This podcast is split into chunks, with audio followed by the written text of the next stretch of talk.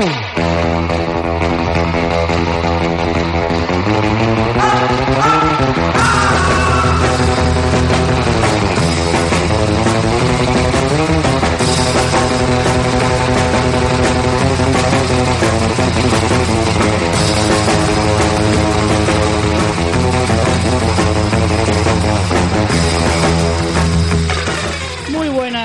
Prestigiosos actores y directores de nivel. Sed bienvenidos, amigos del fanatismo de lo ficticio, al programa de hoy. Esto es Fans Fiction. En episodio número 2 de esta nuestra sexta temporada, el 141 en total. Eh, ¿Te ha gustado? ¿Te ha gustado mi Fans Fiction canalla esta vez? Bueno, can- canalla, payasete, no sé, no sé, ha sido un poco confuso, ciertamente. Bienvenida María Santonja, que le ofrecieron hacer Rambo 5 y lo dejó por su carrera podcastera. Claro, otro gallo hubiera cantado si hubiera hecho yo Rambo 5, la ¿verdad? Sería muy diferente nuestra percepción del mundo del cine de acción. Sin embargo, yo, que soy Richie Fintano, me ofrecieron protagonizar El Cisne Negro, pero no podía compaginarlo con mi carrera de modelo de manos. A ti te veo yo con un, con un mayo de estos y un tutú y vamos, la tripita esa te quedaría estupenda. Madre mía, pues, pues una faja y ya está. Y entra todo. Bueno. Poco a poco va, va entrando. Tampoco hace la, cuestión es milagros. la cuestión no es entrar. Entrar a lo mejor puedes, la cuestión es salir de ahí. Sí, eso igual es lo más complicado. Bueno, bienvenidos eh, a nuestro segundo programa de la temporada. Eh, hoy hablaremos de papeles o películas, mejor dicho, rechazadas por algunos de los actores y directores más importantes de- del panorama hollywoodiense. Algunos son muy conocidos, son históricos y, se han dicho muchísimas veces, pero otros os van a sorprender, yo creo. Eh, eh, además también vamos a hacer unas cuantas críticas que tenemos bastantes, así que para no entretenernos mucho, María, cuéntanos rápidamente lo de la página web maravillosa que tenemos. Pues tenemos una página web que se llama fansfiction.es donde podéis acceder a algunos de nuestros programas. Tenemos que decir que ahora sí de verdad fansland.fm está en construcción. Ojo, ojo, ojo, primicia. Ojo que después de un año, quizá dentro de dos, tres meses, sale ¿Qué, la qué ibas a decir? Después de un año, quizá, dentro de dos o tres años, igual tenemos página web. Sí, más que nada porque eh, nuestra idea es reunir en Fansland todo, porque en Fansfiction al final no están todos los podcasts, no está con todos mis respetos, no está Ricky Morty Mierdi Correcto. o el multiverso de Ricky Morty. Y podemos anunciar que hay dos podcasts nuevos en camino, Podemos anunciarlo. porque lo acabo de decir, Sí, Richie. correcto. Básicamente, eh, poder o no poder no sé, pero ya se ha hecho, así que... No vamos a decir de qué, pero bueno, hay dos podcasts nuevos, uno de Richie y uno mío. Eh, se valen apuestas, ¿no? A ver de qué creéis que vamos a hacer Sí, podcast nuevo. sí, sí, que nos escriba la gente a ver si sabe, a ver si acierta de qué podría ser. Estaría guay. Eh, sí, pues eso, vamos a reunir todos nuestros podcasts porque, como dice María, en Fans Fiction, eh, que claro, creamos la página web en principio únicamente para, para este podcast, eh, pero claro, poco a poco pues nos han ido brotando Nos están brotando como setas, ¿no? Sí, correcto. Eh, nuevos eh, afiliados y, y claro, pues ya se nos queda un poco pequeña.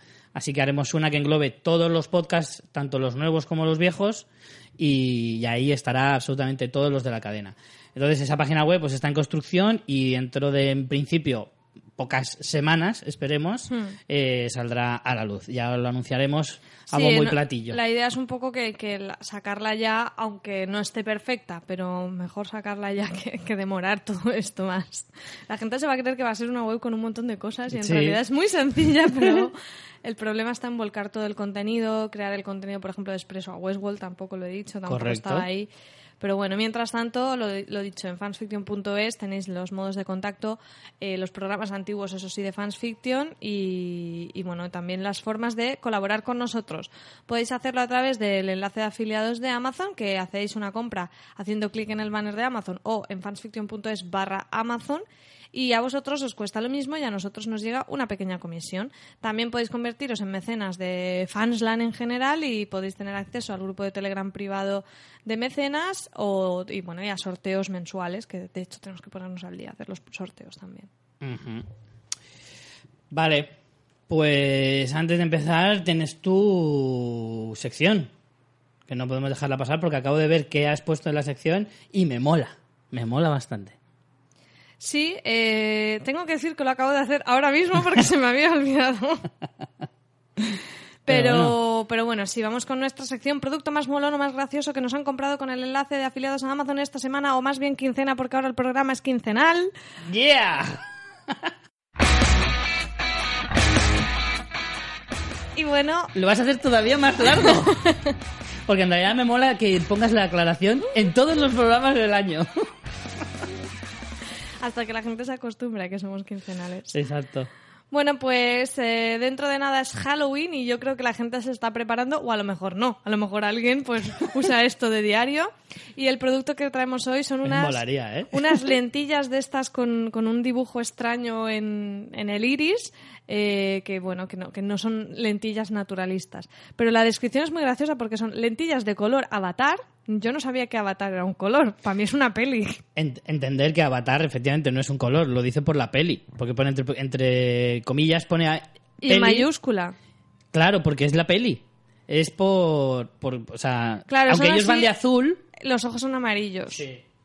Eh, más cápsula de sangre artificial, más recipiente de FX Contacts en blanco, blandas, sin diotrías, pack de dos unidades, cómodas y perfectas para Halloween, carnaval sin corregir. 16.90, no me parecen caras, ¿eh? No, están muy chulas. Lo único que si Eso estás sí. de gato no ves nada. Y es posible que se te caigan los ojos, ¿eh? Porque yo vi una vez unas. De hecho, estoy a punto de comprarme unas en mis años mozos. eh, rollo, pues con una diana o alguna cosa así que molaban un huevo, pero costaban 40 pavos la, la tontería, sin graduar. Me encanta que de regalo te, ven las ca- te vengan las capsulitas esas de sangre. Sí, eso está guay. Está gracioso. Y nada, 16.90, envío gratis eh, a partir de pedidos superiores a 29 euros. O sea que tendréis Coño, que hacer un eh, pack. Es gratis, nada. Hay un montón, ¿eh? Luego ves y hay un montón de estas con, con el ojo todo negro más grande, el, el iris casi que, del- que lo normal, blanco, rojo. La verdad que están guays, ¿eh? Hay algunas incluso por 10 pavos. Me parece una cosa guay. Para Halloween está chulo. Es verdad que para llevarlas al trabajo igual es un poco extraño, pero... Yo hace muchos años, te estoy hablando cuando tenía 16 o 17 años, estuve mirándolas porque a mí siempre me han parecido muy bonitos los ojos verdes. Pero eran muy falsas, o sea, era muy de se nota que llevas lentillas verdes. De hecho, una prima mía un día me apareció con los ojos azules y fue como, vale, María, quítate esta idea porque estoy cutrísimo. La verdad es que algunas quedan bonitas, pero es verdad que se ve demasiado artificial. O sea, queda bonito, pero sabes que no son de verdad. Claro, y es un poco como, bueno, no sé, empeñarte en algo. Bueno, ya lo hacemos. No asumir el color de tus ojos. Ya lo hacemos con todo lo demás, ¿no? Con el pelo, con mil cosas. Pero bueno, que sí que para un día así gracioso está, está guay. Claro, en realidad es, es gracioso porque me tiño el pelo, me pongo tacones, me pongo no sé qué, pero no asumo el color de mis ojos, así que... Hombre, yo supongo que si hubiera algo que fuera un cambio como muy sutil, por ejemplo, yo tengo los ojos marrones, si fuera algo que me los hiciera un poco verdosos, pero no verdes, porque eso se va a notar muchísimo. Cualquier persona que te conozca va a decir... Claro, igual que si te pones unas lentillas amarillas o blancas o rojas, igual un poco se nota. Claro, dicen, tienen mala cara. Rich". Bueno, pues este es el producto más molón o gracioso. Recordaros que si compráis en fanfiction.es barra Amazon o a través del banner que tenemos en la página web, vuestras compras estarán aquí reflejadas, tranquilos, no el comprador, y elegiremos uno de estos productos, quizá el vuestro, en la próxima semana o quincena, y, lo diremos en, en la sección. ok. Oye, hoy está entrando mucho ruido. Hay perritos, Sí. hay, mm, no sé, cantos gregorianos de una iglesia allá abajo. Y una vez más, Alicante nos ha enterado de que ya estamos en octubre y sigue haciendo un calor a- agostil. Yo llevo en tirantes Sí. desde que desde el verano, ¿eh? Yo, fuera del trabajo, solo me he puesto pantalón largo dos veces en lo que va desde, desde mayo, creo. Esto es una locura, María. Yo estoy un poquito cansada de, de la vida. Yo del calor, sobre todo. De la vida no tanto, pero del calor, mogollón. Bueno, pues vamos con los temas de hoy, pero antes vamos a escuchar una pequeña promo.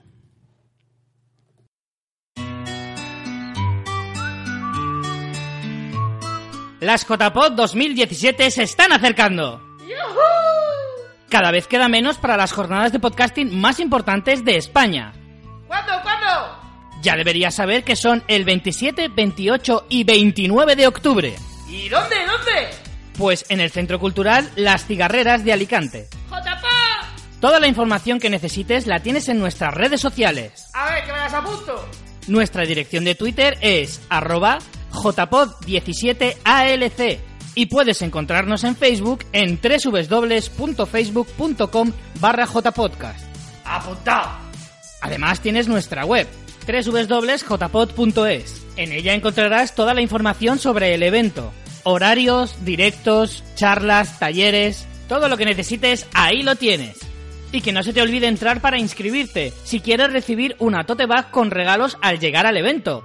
¡Gratis! ¡Uh! ¡Toma, regalo! No puedes faltar, te esperamos en las JPod de Alicante. ¡Pártese, señora, que me voy a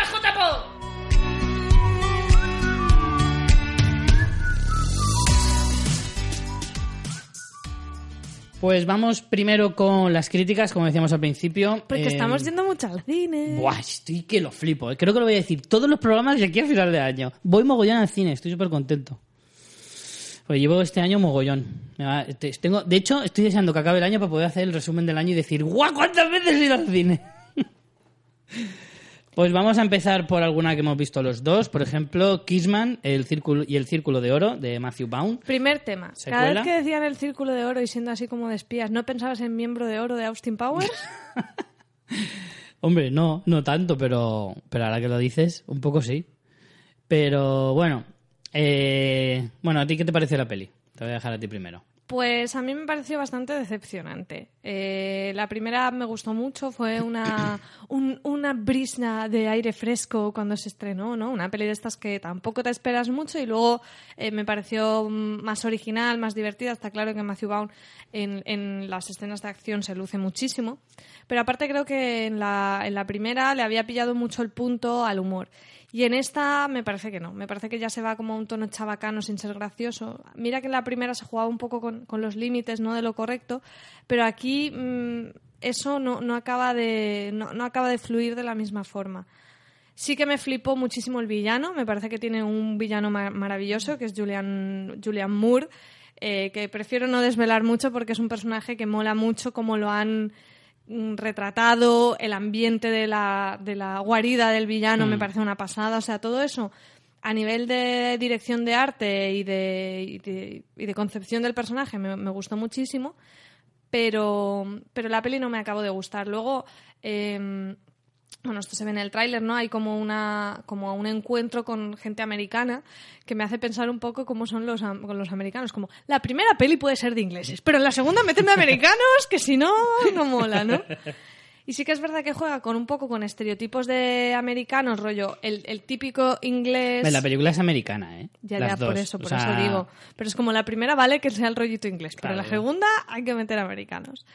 Eh, los americanos son muy el rollo tejano y los ingleses siguen teniendo el Mm. punto inglés. lo más americano. Claro. Al final vamos siempre a los tópicos, A ¿no? los tópicos. ¿Qué es lo más inglés? Lo de Londres. ¿Qué es lo más americano? Lo de Texas. En español saldría un andaluz, seguro. Claro, lo único que me parece que, por ejemplo, ese juego de estereotipos se le podía haber sacado más chicha.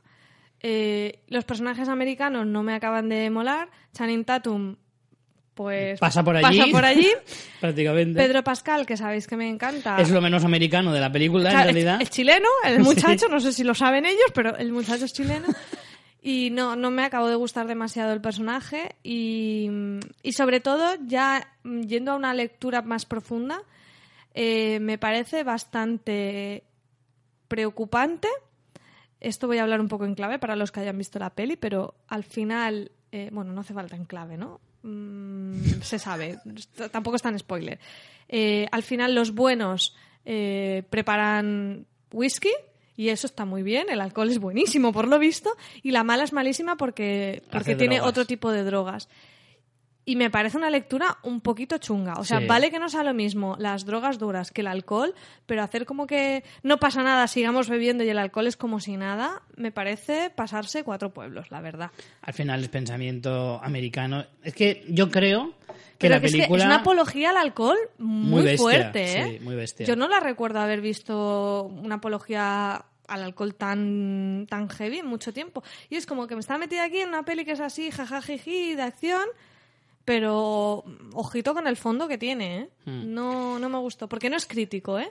No, Porque sí que tiene un punto... Al contrario. Ah, sí que tiene un punto crítico con lo de mucha gente se puede drogar y no por eso son son Malas personas. claro malas personas o, O esa idea de, que son gente como sí que es verdad que te hace un fondo de, de las drogas afectan a, a cualquier estrato social y cualquier tipo de persona y eso está bien pero pero la lectura de la apología al alcohol Aún así mantienen chunga. su... Aún así, al final es que yo creo que a la película, en muchos aspectos, pero sobre todo en el argumental, se le ven mucho las costuras de ese arraigo americano. ¿Sabes? De ese, de ese pensamiento al final eh, que se te ve, que se te ve el plumerillo, básicamente. Porque efectivamente hace un llamamiento a que las personas que toman drogas no tienen por qué ser malas personas, pero aún así siguen condenando a la gente que toma drogas o a las drogas en sí, como diciendo eso nunca se va a legalizar por mucho que tú quieras decir. Ahora bien, el alcohol sigue siendo patrimonio de la, de la humanidad prácticamente. Sí, o sea, sí, va sí, dentro de nuestra cultura, porque es eso lo que te vende. El equipo americano lo que te vende es que la cultura americana está absolutamente ligada al alcohol.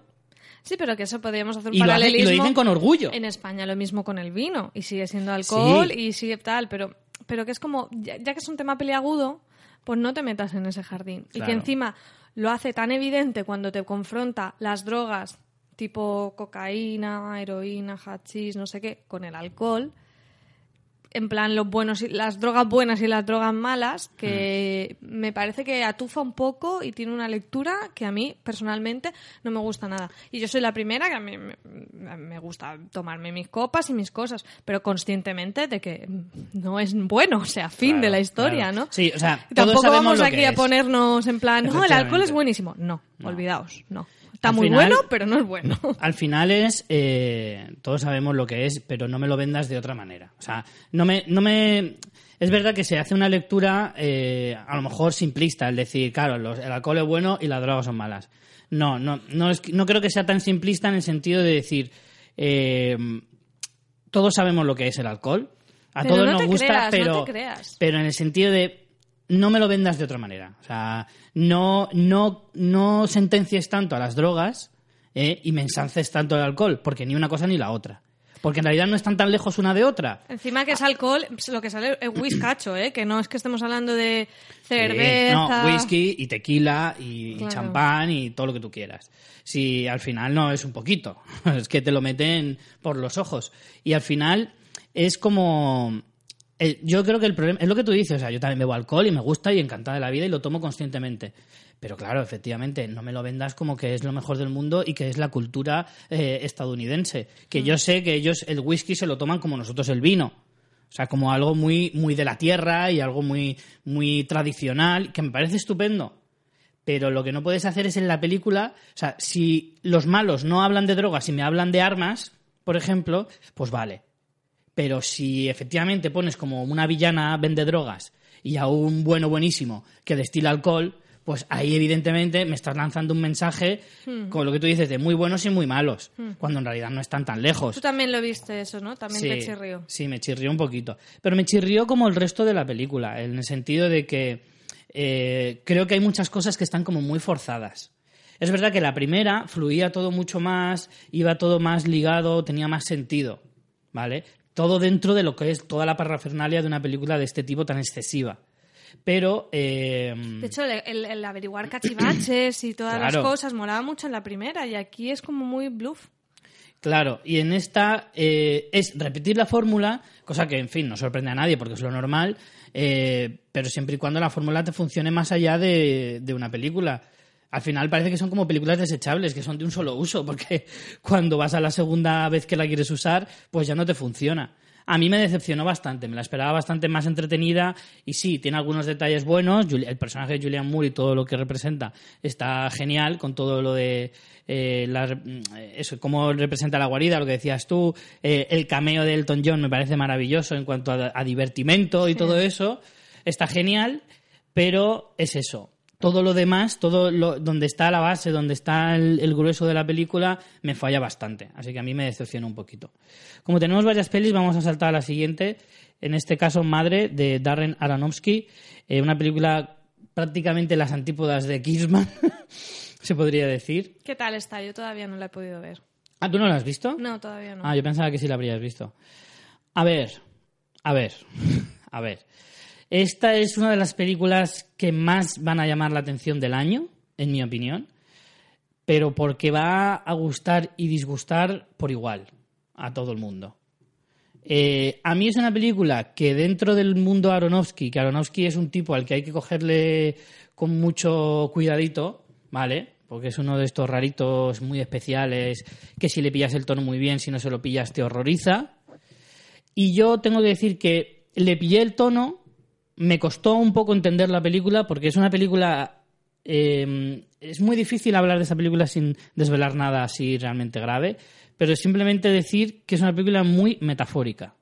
Muy, muy metafórica. Si vas a ver la película desde este punto de vista desde el principio, tienes mucho ganado. Si te das cuenta de que es así de metafórica al final de la película, durante la película no lo vas a pasar bien. ¿Entiendes lo que te digo? O sea, si no ves Sí, la si película... buscas cosas como Claro. más reales, más Si literales. vas a, la- a lo superficial, te va a parecer una película del montón y en algunas ocasiones desagradable. Muy desagradable. Pero si lo intentas ver desde el principio, desde un punto muy metafórico, ¿vale? Muy de significado, de representación, etcétera, etcétera, puedes sacarle muchas cosas interesantes. Ahora bien, a mí la forma eh, me pareció eh, muy, muy, muy excesiva. O sea, Aronofsky pretende eh, mostrarte una visión del mundo muy concreta y de una forma como el que te cuenta algo, pero te lo cuenta a gritos. ¿Sabes?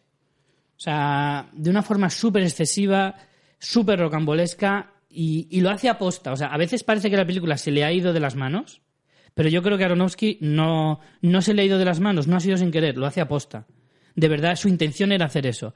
Pero en mi opinión, creo que la decisión es, es equivocada. O sea, el, el- el dejar que la película llegue hasta ese punto, creo que es un error para el Creo espectador. que quien no la haya visto no te está siguiendo nada. Háblanos un poco de, Es que no de qué va un poco Es sutilmente que la película o, es o ni que eso. Esta es una crítica que hay que hacerla con la película vista. Es que si no es muy difícil. Vale. Es muy difícil. Si no la habéis visto, los que la hayan visto seguro que me están entendiendo a la perfección. Pero los que no la hayan visto, cuando la vean, que me escuchen otra vez. Vale, vale, eso haré, porque por ahora a no ver si así lo pillan. demasiado. La película de qué va? Pues va de un matrimonio en el que él es un artista, ella es como ama de casa, básicamente. Son Javier Bardem y Jennifer Es Lawrence. que a mí ya de entrada eso no me cuela por ningún lado. Ya me, ya me causa rechazo. Choca bastante que, sean, que estén juntos. De hecho, tienen una química eh, más bien inexistente. Pero como eso no es lo importante de la película en realidad, mm, al final pasa desapercibido. Vale. Entonces le llegan unos visitantes eh, de forma un poco mm, abrupta o forzada, un poco extraña, que son Ed Harris y Michelle Pfeiffer, que la verdad es que el reparto es la hostia y, y hacen gala de ello, pero eh, ya te digo que todo eso pasa desapercibido cuando te metes mucho en la película. Y entonces pues empiezas a ver cómo esa... eh, eh, todo está casi, casi todo está visto desde el punto de vista del personaje de Jennifer Lawrence, ¿vale? Y cómo la situación le va sobrepasando poco a poco, ¿vale? Es que no quiero decir nada más, porque es que como diga un poco más, es- puedo caer en la tentación de, de desvelaros algo muy importante y es mejor descubrirlo por uno mismo. Porque si te lo cuentan ya no tiene tanta gracia. Y no es una cuestión de spoiler, no, no va del rollo, uh, me has chafado la película porque me has contado una cosa. No, es una cuestión de cómo asimilas tú la película. ¿Vale? Y, lo que, y cómo tú la, la- la interiorizas, por así decirlo. Por eso no quiero decir nada más. No vaya a ser que os dé mi visión y a lo mejor no es la de otro. Y, le, y eso le condicione a la persona que no ha visto la película. Pero dicho todo eso, ¿te ha gustado? ¿La recomiendas? No se la recomendaría a todo el mundo, porque sé que no le va a gustar a todo el mundo. Es que aun entendiendo la película es muy probable que mucha gente no le guste. A mí me gustó, me gustó el mensaje, pero no me gustó la manera. Vale. Eso ¿Te lo- gustó el lo me fondo, pero no la forma, ¿no? Exacto, básicamente. Me gustó la idea. Me gustó la idea y la, la idea de hacerlo así, pero no de la forma de hacerlo. Vamos con otra que has visto tú, la llamada de Javier Ambrosi y Javier Calvo. De los Javis. ¿Y qué te ha parecido? Pues mira, yo tenía muchas ganas de ver esta película porque hace unos meses fui a ver la obra de teatro en Madrid, La Llamada.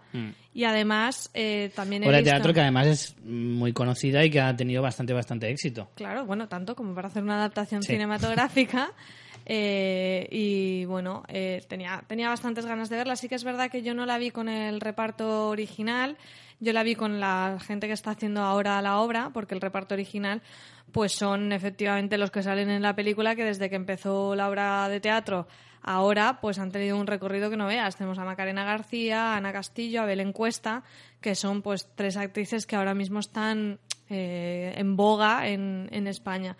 Entonces, eh, aún así la obra me gustó mucho, creo que el reparto que la está haciendo ahora está, está fenomenal, me lo pasé muy muy bien, es una, es una obra que me habían hablado muchísimo de ella y me daba miedo lo típico por las expectativas, de decir, jolín, me la han puesto tan bien que, que igual luego no me gusta tanto. Y salí del teatro con dolor en las mejillas de reírme, o sea, me, lo pasé bomba. Después vi eh, Paquita Salas, que me parece una maravilla. Quienes no hayáis visto todavía Paquita Salas, que es de, los Javis también, la tenéis en Netflix, que justo hace cosa de una semana la metieron en el catálogo Netflix y, y hicieron un anuncio muy gracioso con Paquita yendo a las oficinas de Netflix, eh, que iba a hablar con él. The Boss, The Boss, ponme con The Boss. Ya anunciaron que va a haber segunda temporada en Netflix y bueno, a mí me parece que estos chavales pues están haciendo cosas muy guays y por eso tenía muchísimas ganas de ver la llegada. Eh, la película en su arranque me parece que es un poquito más floja que la obra de teatro porque eh, ¿Es el- musical? Sí, es que creo que decir musical puede echar a la gente para atrás. Hay momentos en que se canta, pero no es un musical de vamos dando botes y bailando. Puede ser más en la línea, musical más con un punto un- igual un poco más naturalista, como, no sé, por decir otro referente español como...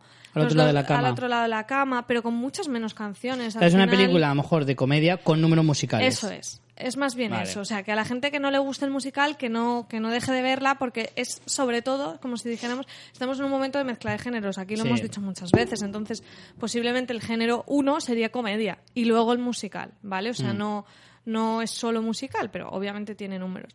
Entonces, en el arranque de la peli a mí no me gustó tanto porque sí que es verdad que, como si dijéramos, el primer sketch de, de la obra de teatro es muy es muy corporal, ¿no? Es muy de, de las chiquillas vistiéndose para escaparse del campamento, para irse de fiesta. Y es como muy. El, el rollo este de comedia clásica, muy física, muy Sí. muy ese rollo.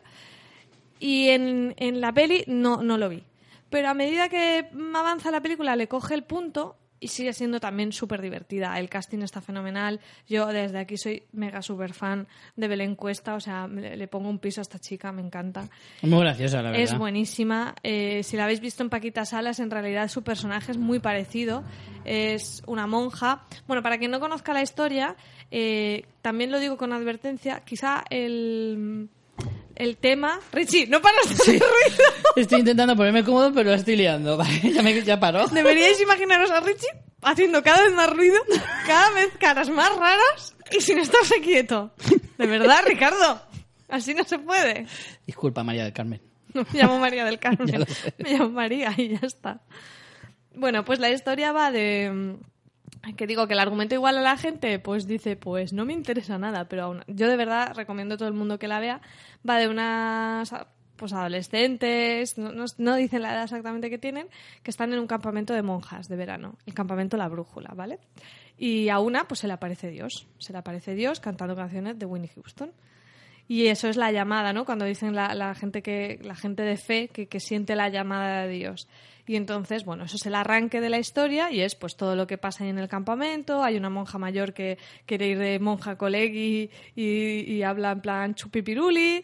Hay una monja joven, está la amiga de la chica. Y bueno, es un poco todo lo que pasa. Entonces el argumento es como muy loco, pero realmente es muy divertida, tiene un punto también, los que hayáis visto Paquita Salas, ese punto que es como comedia muy loca, muy pasa de vueltas, pero luego tiene un punto tierno también. Y, y la verdad que es... Yo la comparo, no porque se parezca, pero bueno, por ese tono, con la peli de Mamma Mía, que es como de súper buen rollo. Una película de estas de tienes un mal día y te hace sonreír y, y le- lo veo muy así. O sea, yo la, vamos, quiero volver a ver la obra de teatro y ahora en la fiesta del cine va a caer otra vez la peli. Porque es una película que, mm, que, que te da buen rollo, que te, no sé, que te, da- que te da alegría de vivir, el, el goce de la vida. Gozo. Y me divirtió muchísimo, me parece muy, muy original y muy, muy divertido. Así que todo el mundo a ver la llamada. Muy guay. Vale. Y todo el mundo a ver Paquita Salas, que la tenéis en Netflix y se ve en nada. Son, no sé si son cinco capítulos y ninguno dura más de 20 minutos. O sea, que es que os lo veis en una sentada. Yo tengo ganas de verla, ¿eh? De verdad. Eh, iba a verla en Fluxer, pero eh, creo que la puse el primer, el primer episodio y no sé por qué no lo pude terminar y, y ya la dejé ahí pendiente, pero, pero sí que quiero verla. Pues ahora ya lo tienes más fácil todavía en Netflix. Muy bien. Nos quedan eh, unas tres pelis más, pero creo que nos las vamos a guardar para el próximo programa. Y vamos ya con el tema de hoy. Pues como decía al principio, películas eh, que han sido rechazadas, algunos, mm, algunas seguro que os suenan, que las habréis oído muchas veces, el mítico pues Tom Selleck de como primer candidato a Indiana Jones o quién podía haber sido eh, Han Solo, algunos son muy conocidos, pero otros no tanto y a lo mejor os van a sorprender. Aquí jugamos siempre con el que habría sido, ¿no? Nunca se sabe si hubiera sido mejor, hubiera sido peor, si hubiéramos cambiado a un actor de una película súper emblemática y qué habría pasado. Eh, muchos de los casos son de películas que luego a, a la, a la postre ganaron premios, ganaron Oscar como mejor peli o incluso como mejor actor o actriz. Pero, a ver, aquí por un lado tenemos el, el ejercicio este tan gracioso de imaginarte a otros actores en personajes que muchas veces son Claro. emblemáticos. Por otro lado, imaginarse la cara de, de me, me cago en mí yo mismo o mi agente. Hay algunos casos en los que vais a ver que el actor eh, luego eh, dijo que efectivamente, o sea, o, o dijo en alguna entrevista o, declaró que, que efectivamente se arrepintió muchísimo de haber rechazado ese, ese papel. Pero bueno, ahora lo veréis. Lo que pasa es que yo para estas cosas al final también soy muy... eh, no sé, soy como muy... muy pienso que, que al final a lo mejor si hubiera sido el otro actor, a lo mejor la peli no, no llegaría a ser lo que es. O sea, si las cosas son así, es como tenían que ser, ¿sabes? Si a lo mejor Tom Selleck hubiera sido eh, Indiana, Indiana Jones, Jones. pues Indiana Jones no hubiera sido Indiana Jones. O sea, o sí, no lo sabemos, o a lo mejor ¿sabes? hubiera sido más, es que eso nunca se sabe. De todas Claro, formas, pero que vamos al final a ver... es, es darle vueltas a cosas que nunca sabes. Claro. O sea, que hacer el, el- la, la sacar la conclusión de que, eh, oh, Tom Selleck se perdió Indiana Jones y, y- y mira qué pedazo de películas fueron, Indiana Jones. No es correcto, porque a lo mejor no lo hubieran sido, a lo mejor lo hubieran sido más, a lo mejor vete a saber. Pero vamos a ver casos muy diferentes y también casos muy curiosos en el que, por ejemplo, eh, casos en los que fue un acierto decir que no.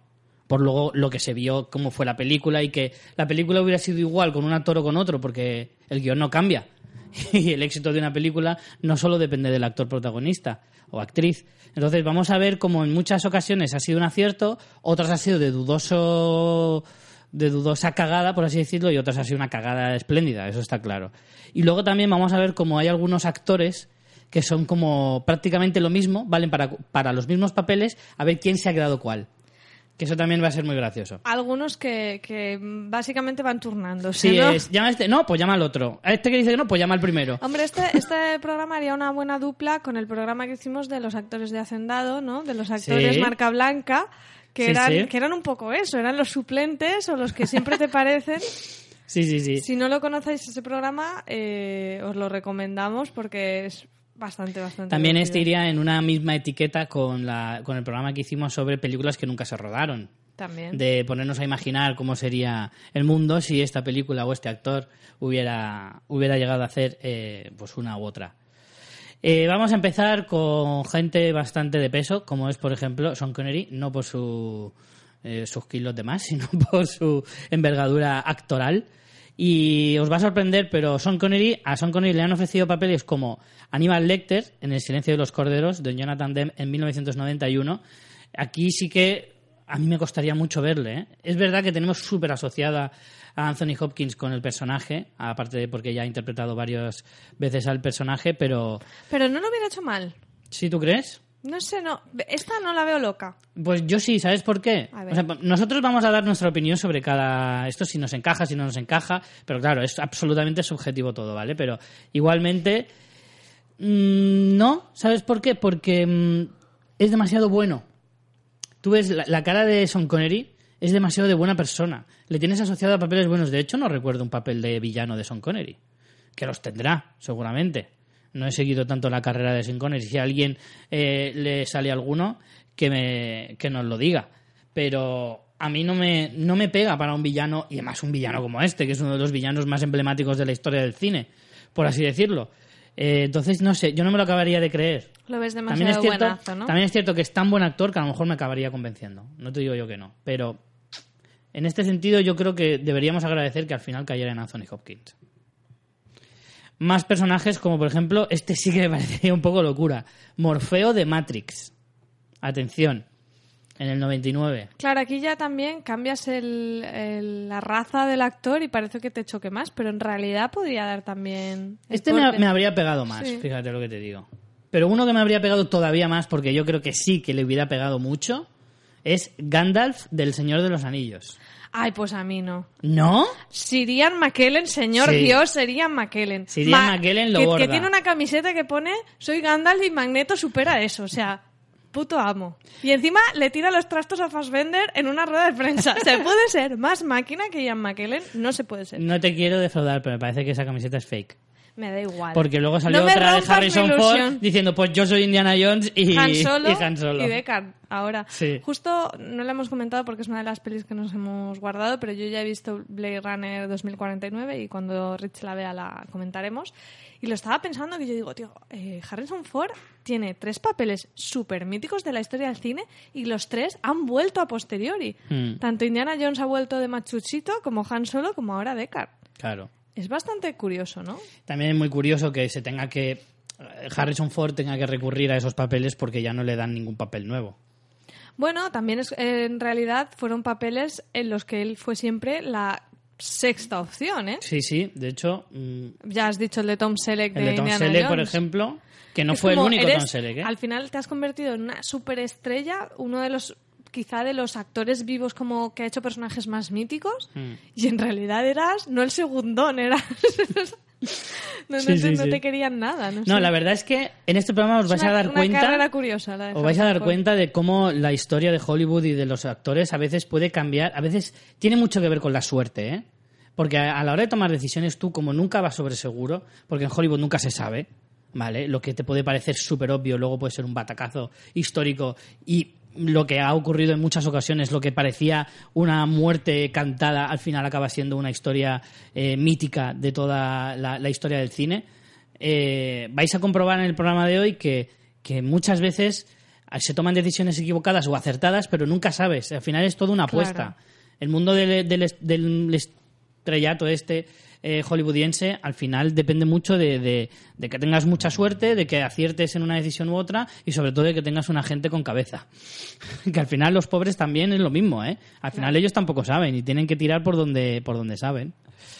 Pues te va a chocar, pero a, a Gandalf no, a Sean Connery, para el personaje de Gandalf, dijo que no porque eh, no entendía el guion ni la obra de Tolkien. ¿Qué mucho jovicito, Sí, bien ¿qué? alito, ¿Qué? esta mierda? ¿Qué es un urujai? ¿Qué, ¿Qué mierdas es eso? ¿Salen japoneses o qué pasa aquí?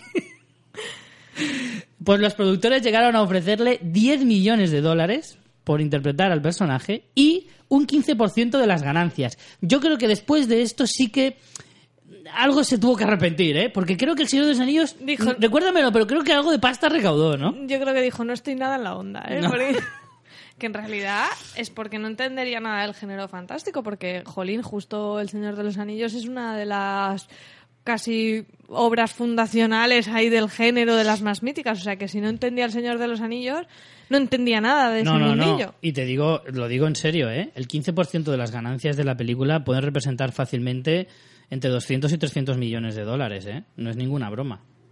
O sea, que Sean Connery tuvo que arrepentirse bastante, quieras o no. Y el último personaje que le ofrecieron así que llamó, llama mucho la atención, este habría pegado, pero me habría distraído de lo que realmente es. Quiero decir, se trata del arquitecto de Matrix Reloaded y Revolutions en, en el año 2003 por los hermanos Wachowski. Querían meterlo en Matrix y no sabían cómo, ¿no? Sí, básicamente. Yo creo que por darle empaque a la película, a lo mejor pues son cogieron- las hermanas ahora. Cuando Son las hermanas, Matrix correcto. eran los hermanos, pero ahora ya son las hermanas. Eso es. Eh, Pero no recuerdo yo cómo era físicamente el arquitecto, pero... Pues muy parecido a Sean Connery. Un señor mayor de pelo blanco y barba blanca. Ah, eh, ya me está viniendo, sí. Vale. Pero creo que tiene más gracia que sea una persona sin, Sí. eh, sin, sin que lo reconozcas como actor. Eso es lo que te estaba intentando decir realmente, que mm, si tú pones a Sean Connery te hubiera distraído de lo que realmente Sí. te está diciendo y al final te hubieras fijado únicamente... Bastante que cuesta en entender lo que te está diciendo. Ya ¿no? te digo. Entonces creo que en ese sentido, y total, para el papelito tan pequeño que es, tampoco creo que hubiera significado tanto para la película. Yo creo que es que estas señoras son fans de Sean Connery y ya querían meterlo Sí. de cualquier manera, ¿no? De todas formas, eh, mm, precisamente Matrix es una película a la que se le han caído muchos actores. Ahora lo vamos a ver. Vamos con Harrison Ford, que decías tú antes. Harrison Ford, o sea, no aprende. Encima que él- al final me parece muy gracioso que es como en las pelis que, que triunfa era la quinta opción y luego las que rechaza eran buenas también. Es como... Y era la primera opción, en Claro, realidad. claro. Pero bueno, esta, la mayoría son de la época en la que Harrison Ford estaba en lo alto, ¿vale? Porque Harrison Ford, su mejor época fue precisamente en los 80-90. Fue donde precisamente hizo las películas más importantes. Claro, en los 80, eh, Han- eh, las- eh, Star Wars es de los 70, incluso. Pero claro, él todavía no era una estrella, se convirtió en una estrella a raíz de Star, Wars, Indiana y Jones. Indiana Jones, sí. Correcto. Entonces, cuando él ya era una, una estrella consagrada eh, y ya podía permitirse el lujo de rechazar papeles de este tipo, es eh, precisamente En los pues, 2000, sobre todo, ¿no? eh, Claro, pasados los 90, entrados bien en los 90, finales casi casi en los 2000, fue cuando ya pues él dijo, "Ah, al final voy a hacer lo que a mí ya me salga de las narices. Teniendo en cuenta, ojo, Que tampoco en esa época hizo tan pocas... O sea, tampoco... Después de la época buena de Harrison Ford, claro, es que luego ya... tampoco hizo... Estas están mejor que las que Ah. Pero hizo. yo creo que realmente él no tenía tampoco mucha... mm, Dijo, yo ya. Sí, Yo ya. Te digo una cosa, es que la carrera de Harrison Ford en realidad no ha sido muy larga, porque es que él, cuando triunfó, ya tenía 35 años, ¿eh? Que eso es una cosa que también choca. El éxito le vino tardío, pero aún así eh, ya mm, supo aprovechar muy bien la, la época y él se retiró pronto, porque, ya te digo, lleva muchos años haciendo pues eso. Lo- los últimos años hace sobre todo papeles de, de volver, pero fuera de eso no ha hecho tanto llamativo. Mira, eh, Han Solo lo hizo en el 80, en el episodio 5, el Arca Perdida el 81, Blade Runner el 82. Tú fíjate el ritmillo. Y luego ya 83 episodio 6, 84 Indiana Jones. Es que son esos años en los que encadena eso. Único testigo, que está muy bien. Sí, luego tuvo una época de- Frenético, Armas de Mujer, a así. propósito de Henry. Eh, eh, Indiana Jones y la última cruzada ya es del 89. A propósito de Henry, 91. Juego de Patriotas, 92. Air 92. Force One. Eh, sí, pero ya luego el, el- Force One es del 97. Air Force One quizá es así la última. Luego ya en el 98 tiene la comedia romántica esta de Siete días y siete noches. Muy mítica también. Y ya ahí ya, bueno... Pues anda que no la ponen veces en, en Cosmo y XN y todo. Pero no, mogollón, ¿eh? no, no está mal, pero no hay que- mes que no la echen, pero te lo que juro. ahí ya, ya empieza ya otras cosas menos Sí. interesantes. Y Más ya suave. sí que en el 2000 hizo la que la verdad esconde. Esta peli ya yo no la llegué a ver en su momento. Yo sí la he visto. Me gustó. Y es que en el 2000 tiene muy, muy poca cosa, ¿eh? Claro, es que yo creo que a partir de los 2000 él se fue como retirando ya un poquito. Tiene 2002, 2003, 2004, 2006, pero nada reseñable. Y 2008 ya Claro. La calavera de cristal. Es lo que te ya digo. es los regresos. En realidad, si lo piensas, si él triunfó a los 35, en el 80, con Star Wars, eh, claro, estamos hablando de los años 2000, ya tiene 55, está casi en los 60 años. Es que es normal que diga, pues mira, mm, yo, mi, mi- mi carrera ha sido corta porque he empezado tarde, pero es que ya estoy cansado. Ya he ganado el dinero suficiente para vivir cuatro vidas. Sí, él si empezó en el 77 con... Bueno, empezó. Anteriormente tiene, tiene un montón de cosas, pero cosas pequeñas. En Claro. plan, un personaje en una serie y cosas así. Claro, por eso te digo que al final es como. eh, es, nos parece raro que en el 2000 ya dejara de estar en primera línea, pero si en realidad si te lo planteas dices, coño, ya tiene 60, ¿eh? Tampoco es tan extraño. Que hay muchos actores que, que se retiran incluso antes, Sí, pero la verdad que es un perfil... o que dejan de estar en primera Es línea. un quiero perfil de actor que me sorprende que no haya hecho más pelis del rollo único testigo, frenético, ese tipo de peli que me pega mucho. Sí, E- sí. Ese rollo thriller, también es verdad que es que ahora no estamos en un- la buena época del thriller. ¿eh? Los No. 90 fue la época buena del thriller y ahora ya tenemos muy poquita cosa. Mira que me gusta el género. Pero A mí es mi género favorito y es verdad que cada vez cuesta más encontrar uno que me merezca la pena. Lo veo muy del corte Liam Neeson, que sí que, por ejemplo, de ese Mm. rollo ha hecho muchas, algunas castañas, pero que como que ha trabajado mucho y en realidad Harrison Ford hizo cuatro o cinco de este tipo, eh, Mm. frenético, tal, pero poco más. En fin, y bueno, en el 2000 cuéntanos qué podría haber hecho que sí que hubiera estado más interesante y decidió no hacer. Pues, por ejemplo, eh, le ofrecieron eh, protagonizar El Patriota, personaje de Benjamin Martin. Me encantó esa película cuando la vi, ¿eh? A mí también, pero El Patriota yo creo que bebe mucho de una película como Braveheart, Sí. va mucho en la línea y le pegaba mucho más a un personaje como Mel Gibson. La película dirigida por Roland Emmerich en 2000 Es que esa rabia que tiene Mel Gibson de en batalla Sí, es sí. muy particular también. Claro, es eso. Yo no, yo no veo a, a Harrison Ford eh, enfangándose ahí en un campo de batalla. No, no, no me pega tanto. En cambio, tú a, a Mel Gibson te lo, te lo imaginas mordiendo un brazo, Vamos, es que a Mel una Gibson oreja. no me lo imagino de oficinista, por ejemplo, ¿sabes? Ni de coña. O sea, si no está hostiándole a alguien con una silla o una pantalla de ordenador, pues no me encuadraría de ninguna manera. Entonces, eh, este caso lo, lo hubiera visto mejor. eh, o sea, veo mejor, mejor dicho, a, a Mel Gibson que a, que a Harrison Ford. De todas formas, De él rechazó la película por ser precisamente excesivamente O violenta. sea, que ya íbamos mal, si ya Claro. lo vio violento. Lo es, ¿eh? pero es una gran película con mi queridísimo Heath Ledger, también con un papel de- del hijo de el malogrado. Martin. Me encanta cuando dicen el malogrado Hugh Ledger. Mira que lleva años y, y no sabemos aún pronunciar su nombre. ¿eh? No, yo siempre lo he funcionado igual. No sé si está mal, pero me da igual. Lo buscaremos. Lo voy a decir así siempre. ¿Qué más cositas rechazó Harrison Ford? Pues una película que también tuvo mucho éxito en su momento, eh, la oscarizada película de Steven Soderbergh, Tra- Traffic, en el año 2000, eh, le ofrecieron el papel del juez Wakefield, eh, que finalmente lo interpretó Michael Douglas. Este sí que igual podría haber pegado. Yo creo que este no lo hizo por pereza. ¿Sabes? O porque Soderbergh en esa época a lo mejor no era tan conocido. Hombre, sí, sí lo era, ¿no? Y con Traffic lo petó. En ganó- 2000 Soderbergh, no sé yo, ¿eh? Si era tan conocido, a lo mejor el novio... eh, también es verdad que Traffic es una película como muy oscura, muy... Yo creo que, no muy sé, cruda. me parece que Harrison Ford es, un po- es poco de enfangarse, ¿no? Y Sí. diría, uy, esto, esto es demasiado complicado para mí. Dice, yo ya me enfangué lo mío en Indiana Jones y cosas así. No me, no me líes tampoco, ¿eh? No me mezcles ahora cosas. Pero no sé, yo creo que es un papel como demasiado oscuro para él. No le veo...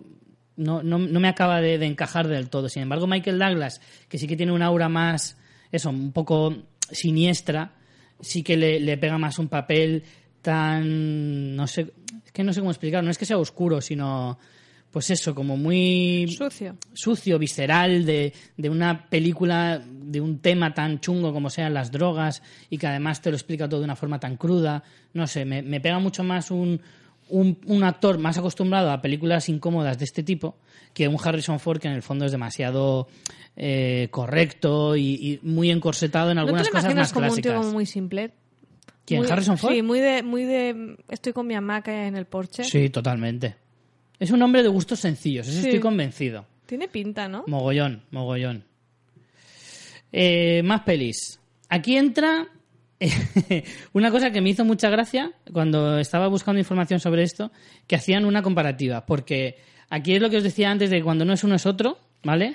Pues Cuando lo he pasa- leído son total, ¿eh? Total, ¿eh? Os va, os va a pegar muchísimo. Estoy hablando de Harrison Ford con Kevin Costner.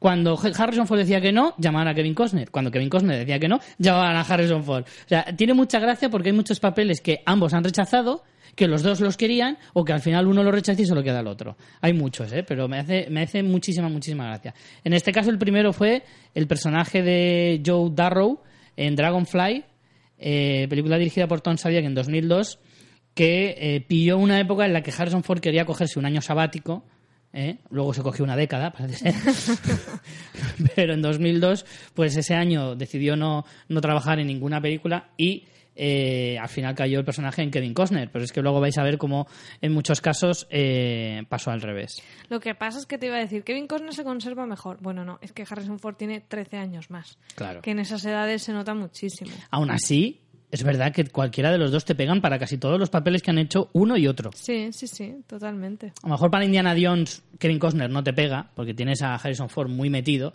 pero a mí me dices el fugitivo con Kevin Costner y me pega. Por un ejemplo. ¿Y el Robin Hood con Harrison Ford? ¿El Robin Hood de Kevin Costner? Hostia, esa es buena tirada, ¿eh? ¿Ves? Ahí no me- igual no tanto. Es que esa es como muy mítica de Kevin Costner. Aunque ¿no? si me pones Robin Hood justo después de Indiana Jones, igual sí que me hubiera Claro, pegado, ¿eh? claro. No te lo que pasa es que sí que es cierto que Robin Hood requiere un punto canallita, ¿sabes? Y Un Kevin punto, Costner- un punto de... hmm, soy muy guay. Y eso lo tiene Kevin Costner y Harrison Ford no tanto. Porque Harrison Ford siempre es como un señor mayor. Es que incluso Indiana Jones es un señor mayor. Es Es, es profesor de universidad, por favor. ¿Qué tal el guardaespaldas con Harrison Ford? Ahí sí que te pega Mira, bastante. ahí a ¿eh? lo mejor sí. Le hubieran hecho falta un poco de gimnasio a Harrison Ford, a lo mejor. Tal vez, pero, pero mira, no, no te digo yo que no. Bueno, yo creo que sí que son bastante intercambiables. Sí, en muchos casos sí. Vamos con más casos. Por ejemplo, Jack Ryan en La caza del octubre rojo. Este es un caso en el que ambos lo rechazaron. Tanto Harrison Ford como Kevin Costner rechazaron interpretar a- al personaje de Jack Ryan, que al final eh, llegó a Alec Baldwin. Eh, película dirigida en el 90 por John McTiernan. John McTiernan es el maravilloso director que nos trajo La jungla de cristal, a la cual siempre se lo agradeceré. Y, bueno, también es cierto que a Harrison Ford le pilló eh, haciendo Presunto Inocente. Que es lo que tú decías. Entró en esa época de películas sobre juicios, de thriller y tal, que le pegaban mucho. Juicios también es muy género de los 90 y ya no hay pelis de juicios. Mira que a ti te gustan, ¿eh, Richie? Me encantan. De hecho, tengo apuntado en nuestro Excel de películas, de, o sea, de, de temas para fans fiction futuribles, tengo desde hace mucho pelis de juicios, que un día lo haremos. Porque me encantan las pelis de juicios, me apasionan. De hecho, yo tengo en casa una colección de DVDs. No sé, iba- estaba esperando que lo dijeras. De esas coleccionables que ahora es muy Sí. época de eso, ¿no? En septiembre de, de que los Sí. kioscos están desbordados. y- Pero eso molaba, eso lo hacían antes, ahora ya no lo hacen. Cuando el DVD estaba muriendo, el DVD estaba muriendo. Agonizaba el DVD. Sacaron muchísimas colecciones de estas, pero, pero esta es incluso anterior. La colección de pelis sobre juicios maravillosas, algunos hombres buenos, presunto inocente, Pero te la- la- en el nombre del padre. ¿la hiciste enterita? La trampa. No, no, la trampa era. No, la trampa no, No. eh, la, la tapadera. La tapadera. De Tom Cruise. Brutal, brutal la colección. No la tengo entera, no la tengo entera, la fui cogiendo a trozos. Porque la pillé empezada. Fue una mierda, pero, joder, qué peliculones. Busca un Wallapop o algo de eso. Oye, pues no sería mala idea, ¿eh? Si la encuentro, me la compro. Pásanos una lista y entre todos los oyentes vamos a intentar terminar tu colección de juicios. ¿Qué te Vale, parece? me parece bien. Me parece bien. Pues, como decía, película de, de John McTiernan. eh, esta no la he visto, fíjate. La caza del octubre rojo, siempre he querido verla. Pero además es una de también muy mítica de la década, de, de los 90. Pues de esa, ese también dentro de- del, del género thriller, pero en este caso del militar, que también tenía mucho que ver con, con este tipo de películas que en realidad sí que le hubiera pegado. De hecho, de hecho, sí que interpretó este papel Harrison Ford, pero años después, en una película que se llamaba. Ay, no me acuerdo del nombre, no la tengo aquí apuntada. K-19, creo que era. Que también iba de un submarino y tal, no recuerdo el nombre de la película concretamente. Pero. Pero al final sí que interpretó a este personaje. Lo que pasa es que mucho más tarde. Y otra película que también es intercambiable con Kevin Costner, porque al final el papel cayó en, en este segundo, fue eh, JFK de Oliver Stone en el 91 también, interpretando al fiscal Jim Garrison y, y que pues en este caso sí que Kevin Costner aceptó dicha película. Vamos ahora con Kevin Costner. Eh, como decía, Jack Ryan en La Caza de Octubre Rojo, en el caso de, ya, de Kevin Costner, no la aceptó porque estaba de pleno con su Claro. probablemente película más importante de su carrera, Bailando con Lobos. Que yo no la he visto, por cierto. Yo tampoco, porque es que solo pensar que dura casi cuatro horas me echa tan para atrás. Pues em, también es eso, que pensamos a veces que no lo que no aceptan papeles porque tienen poca vista y no siempre es así. Muchas Claro. veces están embarcados en otro proyecto y es totalmente inviable por agendas, que no solo es que es que- digan, uy, como Sean Connery, no entiendo a Gandalf, no es, solo- no solo eso. Es que hay- los motivos son muy variopintos y variados. Lo que pasa es que muchas veces ellos se han comprometido ya y a lo mejor por, por mantener su palabra van a una peli peor. Otras veces creen que la película en la que ya están metidos va a ser mejor y no lo es. Luego veremos algunos casos. Y también eh, a veces simplemente pues porque efectivamente si ya estás en otro proyecto, sea mejor o sea peor, pues dices no me voy Está- a se salir. te has comprometido, Exacto. claro. En este No, caso... y a veces que no puedes, es que no puedes. En este caso, a ver, la decisión fue buena porque a Kevin Costner le llevó a ganar un Oscar como mejor, creo que ganó como mejor director incluso para Bailando con Lobos, no lo recuerdo bien, creo que sí, pero vamos, la película sí que fue un éxito rotundo para la carrera de- del actor y, acertó, acertó de pleno. También, mira, aquí vamos a darle la vuelta a lo que decía antes. James Marshall en Air Force One, el presidente, ¿eh? que era para Harrison Ford, eh, primero se le ofreció a Kevin Costner. Eh, Es que pega, No me digas que no pega mogollón. Sí, pero pobre Harrison, tío, siempre es un segundón en todas las Bueno, pelis. también ha podido rechazar pelis. Es que al final. Y Air Force One, es verdad que todas las que le llegan exitosas, porque Air Force One te puede gustar Sí, más o menos, pero, pero fue un éxito más- rotundo, ¿eh? Además, es, es casi como paradigmática de un tipo de personaje de presidente de Estados Unidos que va a por todas, que luego lo hemos visto muchísimas veces, ¿no? Que Sí. es como, y, y piloto el avión, o sea... Y piloto, y sé disparar, y sé artes marciales, pregúntame cosas del trivial que me las sé también. O sea, soy el puto crack. Prácticamente como, como lo que son los presidentes españoles. Son gente súper preparada, capaces de hacerte lo que quieras. Película dirigida en el 97 por Wolfgang Petersen, ese gran director de taquillazos. Me gusta mucho Wolfgang Petersen. Ha hecho películas como Troya, como Poseidón, como La historia interminable. Es que es genial este director, me encanta. Claro, de la época de los 90, pues claro, era un puñetero crack. Más cosas. Kevin Costner rechazó el personaje de James Doolittle de Pearl Harbor, la película de Michael Bay, en el año 2001. Mm, Pearl Harbor, que es una película que yo siempre he pensado que venía un poco a rebufo de Titanic, ¿no? Que se intentaba Era repetir... un poco Titanic wannabe, sí. Sí, intentar repetir esa fórmula de pues un hecho histórico eh, en el que mezclas una historia de amor y me casco tres horas de película a ver si así cuela que es una buena peli. Pero creo que no tuvo, no tuvo el mismo resultado, ni mucho menos. Kevin Costner rechazó esta película y la siguiente que me parece increíble. ¿Te imaginas a Kevin Costner Pero no te tapes la cara, Richie, que no se te oye bien. No, no, no, es que estoy asombrado con cara de, de- de- de shock. de shock porque tú te hubieras imaginado a Kevin Costner como Bill en Kill Bill. No lo sé, no lo sé, la verdad. Ah, no sé, no sé, no sé. Quizás sí, quizás sí. ¿Es no, no me parece tan loco. A ver, al final David Carradine es como muy... Yo lo tengo muy como Bill, además que yo tampoco he seguido mucho la carrera de este hombre, entonces para mí David Carradine es Bill, total. Pero no sé, igual si le pones un look así a lo David Carradine con pelico así de Mm. Mejorado, me habría pegado. pues igual sí.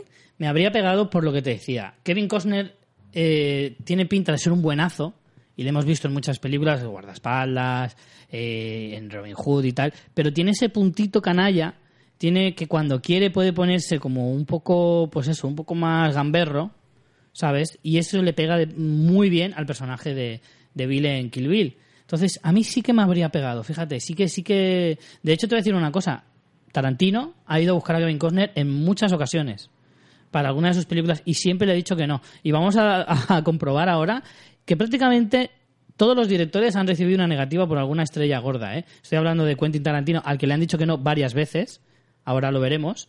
También a Martin Scorsese, a Ridley Scott o, o incluso a Steven Spielberg. Eh, dejamos a Kevin Costner y vamos con otro titán, como que estábamos hablando antes, Mel Gibson. Mel Gibson, que es un tipo que para bien o para mal ha hecho, ha marcado o ha escrito su propia firma en la historia del cine, en mi opinión, y que hubiera sido a lo mejor incluso más grande si hubiera aceptado alguno de los papeles que os vamos a decir. Por ejemplo, Papeles emblemáticos en 1984, un James Cameron jovencito que empezaba a dar eh, señales de que la ciencia ficción era su terreno, nos enseñaba Terminator y no, no era el personaje de Schwarzenegger, pero sí el de Kyle Reese, que no recuerdo ni el nombre de quien lo interpretó, si te digo la verdad.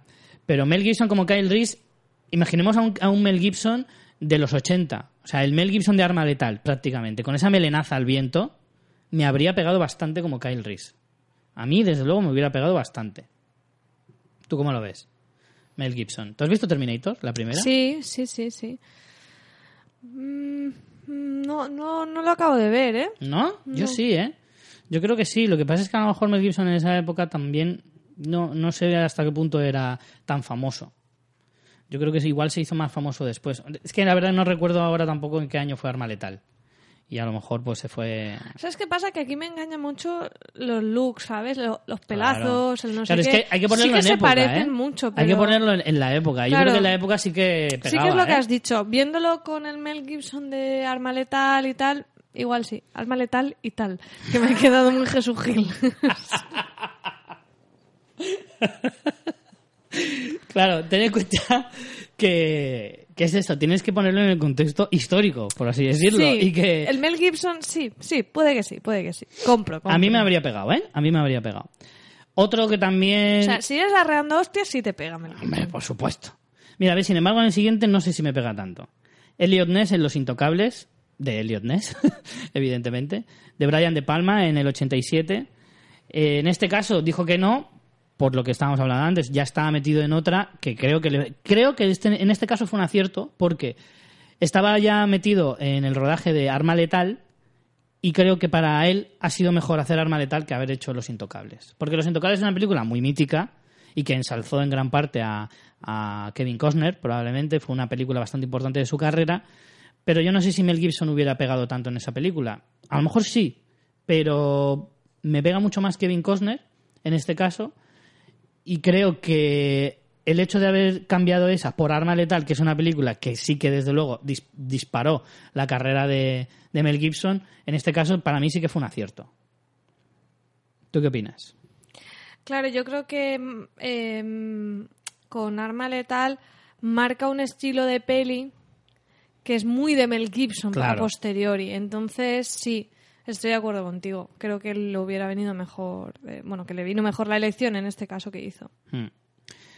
Sin embargo, esta sí que desde luego acertó de pleno en no cogerla, pero por la calidad. Y estamos hablando de dos caras en la película Batman Forever de Joel Schumacher en el 95. Uy, ahí sí que no me pega nada. Madre mía, pues tampoco pegaba en realidad eh, Tommy Lee Jones, si te digo la verdad, que es el que al final acabó interpretando el personaje. Pero es que dime tú quién habría pegado en ese cuando la película es tan mala.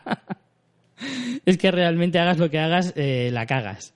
Así que, eh, bueno, aquí demos gracias a que Mel Gibson no hundió su carrera con esta. Tommy Lee Jones tampoco es que la hundiera, pero desde luego no le benefició en absoluto. Eh, otro que sí que me habría pegado, sí que me habría pegado porque veníamos efectivamente de ver Braveheart años anteriores. ¿Tú no hubieras visto a lo mejor a Mel Gibson como máximo en Gladiator de Ridley Scott? Totalmente. Me pega muchísimo, ¿eh? Muchísimo, totalmente. Me pega mucho. Es cierto que, evidentemente, Russell Crowe lo hace divino, lo hace estupendo, y es un papel que ha marcado también su carrera y, y hace una interpretación histórica y bestial. Pero desde luego pones a Mel Gibson y yo creo que lo hubiera hecho igual de bien. Sí, me pega mucho. Y de hecho, no sé si a lo mejor el Oscar se lo hubiera llevado igual. Es posible, no lo podemos bueno. saber, pero es posible, sí. Aunque ahora que lo pienso, no sé si Mel Gibson se llevó el Oscar por Gladiator. Mel Gibson no, dice Digo, perdón, Russell Russell Crowe. Creo que se lo llevó al año Eh, siguiente no, con Una mente maravillosa. Al contrario, estuvo nominado por Una mente maravillosa. Bueno, te lo voy a comprobar, pero mi- si me- mi memoria no falla, Yo creo que estuvo nominado los dos años, pero ganó el del... El de, el de Gladiator que fue posterior cuando se lo merecía más por Una mente Ah, maravillosa. puede ser. Vamos a comprobarlo, pero mi memoria dice eso. Que es malísima mi memoria, pero igual a veces está acertada. No sé, bueno, la verdad es que sé que aquel año se hizo una Ah, pues injusticia. espérate, pues el 2000 fue Gladiator, 2001 me sale Una mente maravillosa. Sí, es que efe- efectivamente Gladiator Pero lo ganó por. Gladiator. No, no, no, pero esto está liosito.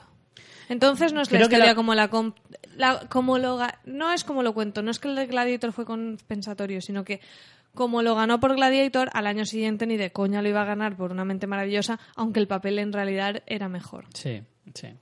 Es que estuvo nominado el 2000, el 2001 y el 2002. El 2000 por eh, actor principal en The Insider, que ahora mismo no caigo ni qué peli es esta. El dilema, creo que es. ah, vale, ¿Puede la ser? traducción es El Dilema, sí. Sí. En, en 2001 por Gladiator, que se lo llevó, y en 2002 por Una mente maravillosa. Y ya está, dijo, yo ya me retiro, hasta luego, porque ya no está más veces nominado eh, a los Oscars. Vamos con el último. Eh, ¿Te hubiera gustado ver a Mel Gibson en la película de Martin Scorsese, Infiltrados? ¿Te hubiera pegado dentro de ese pedazo de elenco de ¿Haciendo estrellas? de quién? Haciendo del personaje de Lerby, que era el personaje que interpretó Alec Baldwin, eh, que al final era un papel pequeñito y No, que era no uno de los policías o comisarios que estaba dentro de la trama de, de infiltración del personaje de, de Leonardo DiCaprio. No, es que no lo recuerdo bien el papel, pero No, bueno. es que es un papel muy pequeño. Dentro de... Sí, que es una peli con un gran elenco, me hubiera pegado, sí. A lo mejor sí, lo que pasa es que ya te digo, es un papel pequeñito y a lo mejor es precisamente eso lo que le, le echó para atrás. También es cierto que él estaba inmerso en la producción de Apocalipto, película dirigida por, por el propio Mel Gibson. Peliculón, por cierto, que a mí me encanta. Vamos con más actores. Eh, Tom Cruise. Tom Cruise ha rechazado muchos papeles a lo largo de su carrera, pero algunos de los más importantes es, por ejemplo, cómo habría cambiado la historia de, o la carrera de Tim Burton o la de Johnny Depp si hubiera aceptado Tom Cruise interpretar a Eduardo Manos Tijeras en el año 90. No, por Dios, no Por me Dios, pega no. nada. No me pega nada. Aquí sí que no puedes imaginarte otra persona que no sea Johnny Depp. O sea, ese punto creepy loco, no. O sea, Tom Cruise hubiera estado intentando salir sonriente y guapo todo y el rato. Y correr. Y correr. Tom Cruise en todas sus películas corre. Yo creo que está por contrato. Si le contratas, incluso si le contratas para un hombre en silla de ruedas, al final tiene que correr Es como en un sueño con lo, o en con lo algo. bien que corro. Claro. Es como Brad Pitt, que come muy bien en las películas. Claro, efectivamente. Tom Cruise corre muy bien. Claro, entonces es como no puedes desaprovechar Exacto, esta no oportunidad. puedes perdértelo. Es completamente cierto. Eh, yo creo que si hubiera estado Tom Cruise, el personaje no sería igual. O sea, hubiera cambiado radicalmente. El, el- el- eh, la idiosincrasia El del propio personaje habría cambiado. Es que ese tono como frágil Sí. y siniestro y dulce y tiene mucho, no sé, tiene bastantes matices y creo que Johnny Depp es perfecto para ese papel y Mm. Tom Cruise es que no, no, me, no me pega para nada. Y además, ojo, fue la primera colaboración Barton-Depp. También digo que Que luego de Tom- ahí, imagínate, si no llega a ser Johnny Depp, a lo mejor no hubiéramos visto luego todos los personajes de Johnny Depp con, con Barton, ¿eh? Claro, eso hubiera, hubiera cambiado todo. Pero también es verdad que Tom Cruise luego a veces te hace pelis que te sorprende los, los papeles. O Mm. sea, tampoco hay que decir que a lo mejor no se hubiera podido adaptar, pero a mí de entrada no me pega. ¿Dónde es en, en la peli que hacía el tío este así como gordo? Sí, en Tropic En Thunder. Tropic Thunder. Brutal. Y hace un papel muy chulo, por ejemplo, que de entrada nunca hubieras dicho que Tom Cruise podría hacer ese personaje. También te digo, no se parecen en nada ni en tono ni tal, pero al verlo así un poco gótico, recuerda que Tom Cruise eh, interpretó en entrevista con el vampiro a, a un Lestat. personaje, a Lestat, en el que efectivamente era un poco del rollo siniestro, gótico y tal. No tiene nada que ver, pero Es que lo digo más que nada para intentar meterte, o sea, poniéndote la imagen de, de Tom Cruise en entrevista con el vampiro, que además era de la época, eh, ponerte esa imagen en un... Pero sigue teniendo el esta en un Eduardo Manos Tijeras. Sigue teniendo un punto socarrón. Sí. No es. No, No, claro, es, tiene mucha eh, comedia, eh, evidentemente. Y, no- y no es el punto de este de depresivo. No, no lo veo. claro. Es que no lo veo. Yo creo que, a ver, hubiera encajado, pero ya te digo, Eduardo Manos Tijeras sería una película diferente. Sería otra cosa. No, no sería el, el Eduardo Manos Tijeras que conocemos. No digo que sea peor ni mejor. Digo que habría sido diferente. Por eso te digo que yo en esta no me acabaría de pillar los dedos. Y otro personaje también muy emblemático, pero mucho más actual, es el de Tony Stark en Iron Man. Este sí me habría pegado, fíjate. Sí, sí sí. que me pega mucho. Es cierto que Robert Downey Jr. ha hecho propio el personaje. Ya prácticamente eres incapaz de ver a, a Tony Stark sin imaginarte a, a Robert Downey Jr., pero eh, Tom Cruise yo creo que le hubiera pegado bastante. Aunque no sé si me imagino a Tom Cruise con perilla, fíjate lo que te digo. Pero no sé, creo que el personaje sí que. Tom Cruise con perilla. Creo que sí que me Que habría todos molado, los ¿eh? problemas sean eso, Richie, en la vida.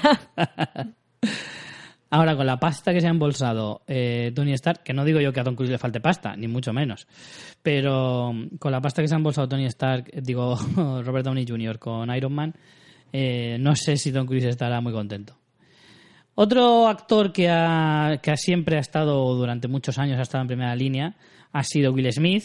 Y como decía antes, las hermanas Wachowski eh, intentaron por todos los medios hacer que su película fuera cada vez más grande y intentaron reclutar a Will Smith, y no solo a Will Smith, ya veréis, eh, como Neo de Matrix. Pues- O sea, de hecho, Keanu Reeves no fue ni, ni la primera ni la segunda opción.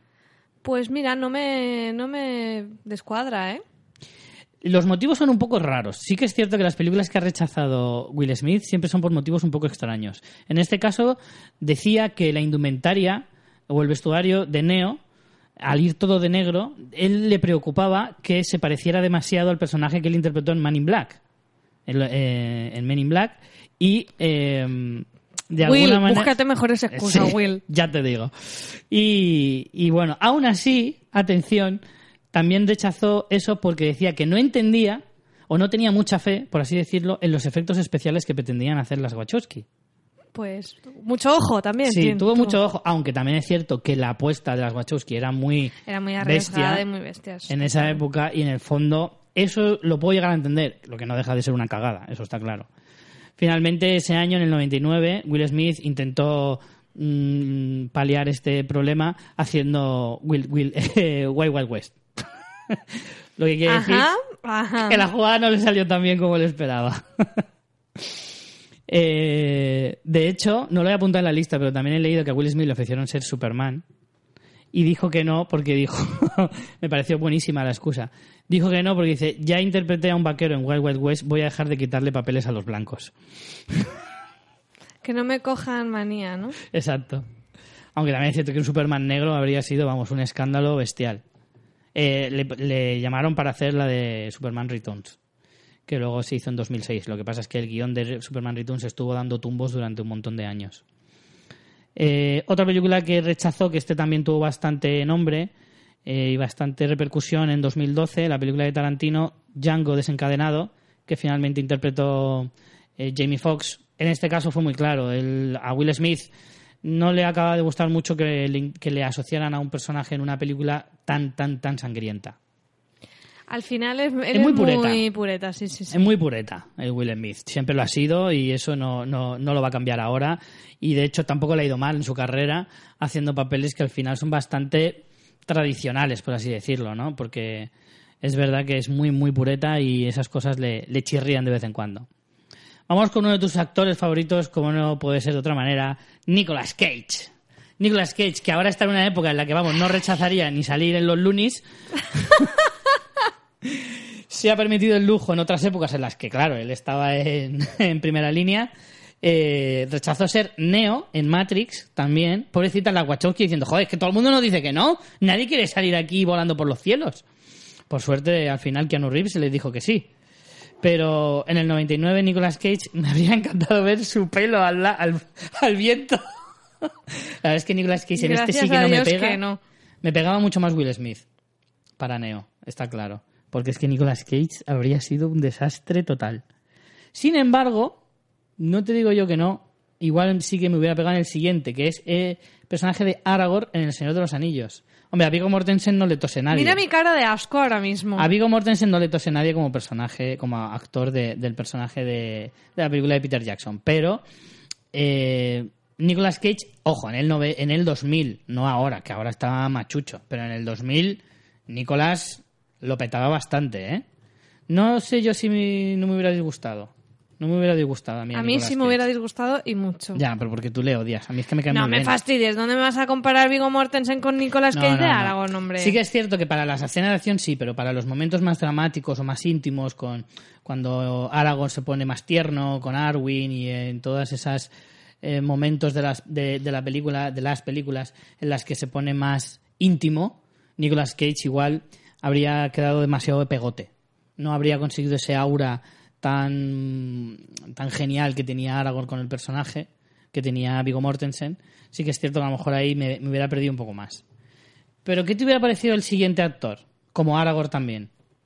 Daniel Day-Lewis. Ahí vale, porque yo a Daniel se lo, se lo perdono todo, pero También le pones un piso a Daniel. yo sí. A Daniel y en la, en el- en la puerta de enfrente a Belén Cuesta. Imagínate tú qué combinación. Qué comunidad de vecinos más variopinta, ¿eh? Qué, qué guay. Seguro que se llamaban bien porque son majísimos los dos. Hombre, Daniel Day-Lewis, ojito, que es un poco rarete, ¿eh? Eh, dicen que es de estos que se Diría meten en un plan, personaje... Belén, has echado vidrio en el contenedor de papel y cosas así. Sí, sí, sí.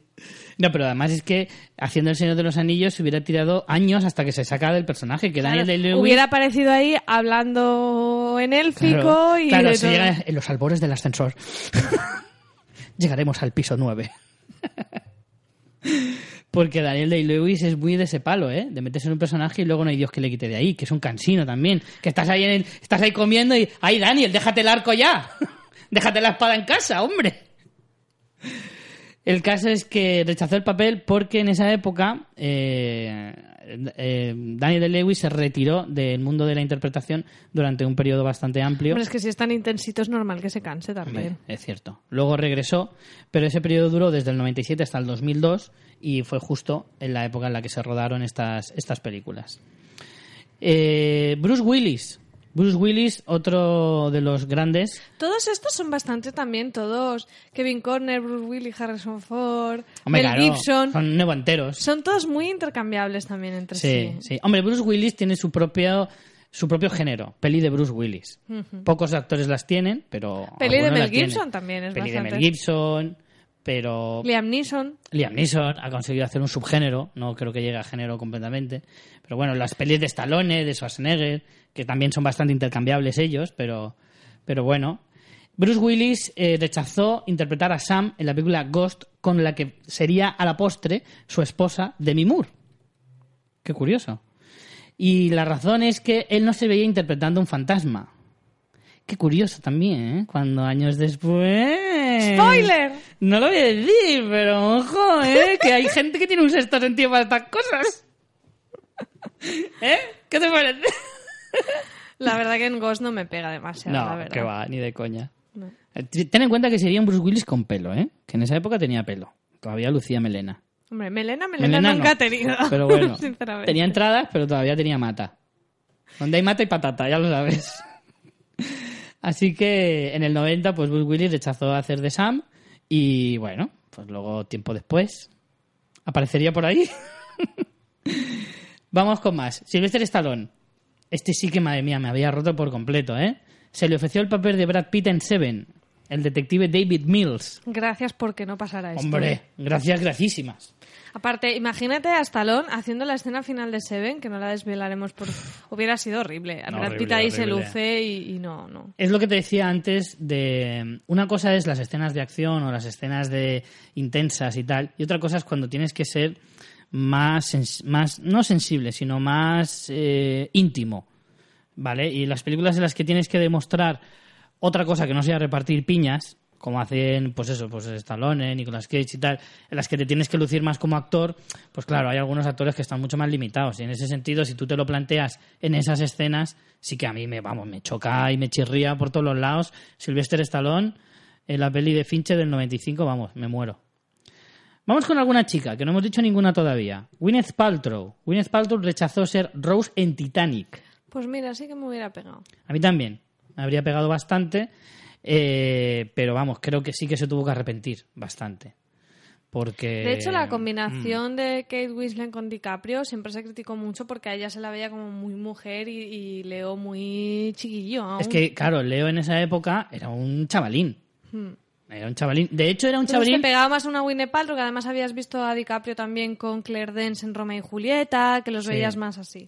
De hecho, DiCaprio, mm, recordemos y os instamos a que escuchéis el monográfico que hicimos sobre la carrera del actor. En esta época era un actor muy denostado, muy al que se le valoraba muy poco. Mm. Muy portada de Super Pop. Sí. Que aún tengo yo Super Pops por ahí. ¿Con DiCaprio?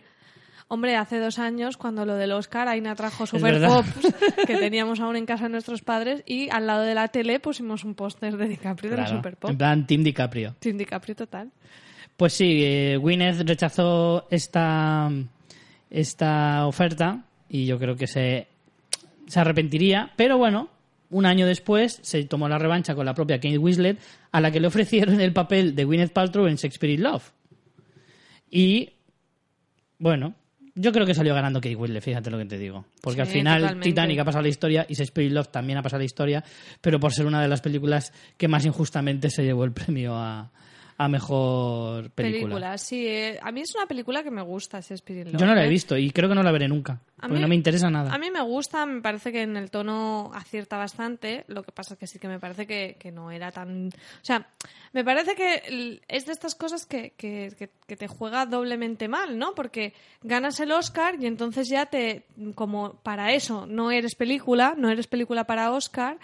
Eh, te juegan en contra y ya parece que seas una mala película. Y mala no es, ¿sabes lo que te quiero decir? Es como, es, está bien la peli, pero como no es para tanto, ya parece que sea una mierda. Y eh, no sé. De todos modos, a mí me parece que Winnie Paltrow en, en Shakespeare in Love está fantástica. Y seguro que Kate Winslet lo hubiera hecho muy bien. Incluso creo que Kate Winslet con, con Joseph Fiennes hubiera podido tener bastante química, pero, pero sí que ya, el- vamos, ganó con, con Titanic segurísimo. Pues sí, sinceramente. Kate Winslet es una actriz también a la que habría que hacerle un monográfico, ¿eh? Tiene una carrera Sí. muy interesante. Sí, aunque creo que ya hablamos de Kate Winslet en un programa de... Eh, sí, en, Valorando eh, las en mejores actrices. actrices. Sí, la Sí, sí. metimos. Vale, vamos con Matt Damon. Matt Damon pudo interpretar a Jake Sully en la impresionante Avatar de James Cameron en 2008. Pues sí, lo veo bastante, lo veo bastante. Me porque- pega, me pega bastante. Sí que es cierto que se esperaba más eh, el hecho de que, de que mm, Sam Worthington eh, relanzara un poco su, su carrera, pero no ha sido el caso. Mm. Bueno, vamos a ten- estoy deseando que estrenen ya en España Manhunt una Bomber que yo la he visto con Sam Worth- nunca se pronuncia. Worthington. Worth- Worthington. Sam Worthington. Sam Worthington. Correcto. Así, como sentenciando. Que la verdad que este chico desde Avatar a mí me decían el de Avatar y yo pues no le pongo ni cara, ¿sabes? No, no, la verdad es que se ha quedado un poco en nada el pobre, ¿eh? Pues hace un papel muy bueno, ¿eh? En, en Manhunt una Bomber. Eh, este me ha hecho mucha gracia. Lo malo es que, claro, cuando, en la época de los 90, cuando un actor de televisión se pasaba al cine, casi siempre parecía una película pequeña. No es como ahora, que ahora sí que van saltando de un lado a otro y, y no se nota tanto la diferencia. Pero creo que en los 90 sí que era más notable. Y uno de nuestros admirados friends, como pueda ser David Schwimmer, se le ofreció el papel de J en eh, Men in Black, que a la postre lo hizo Will Smith.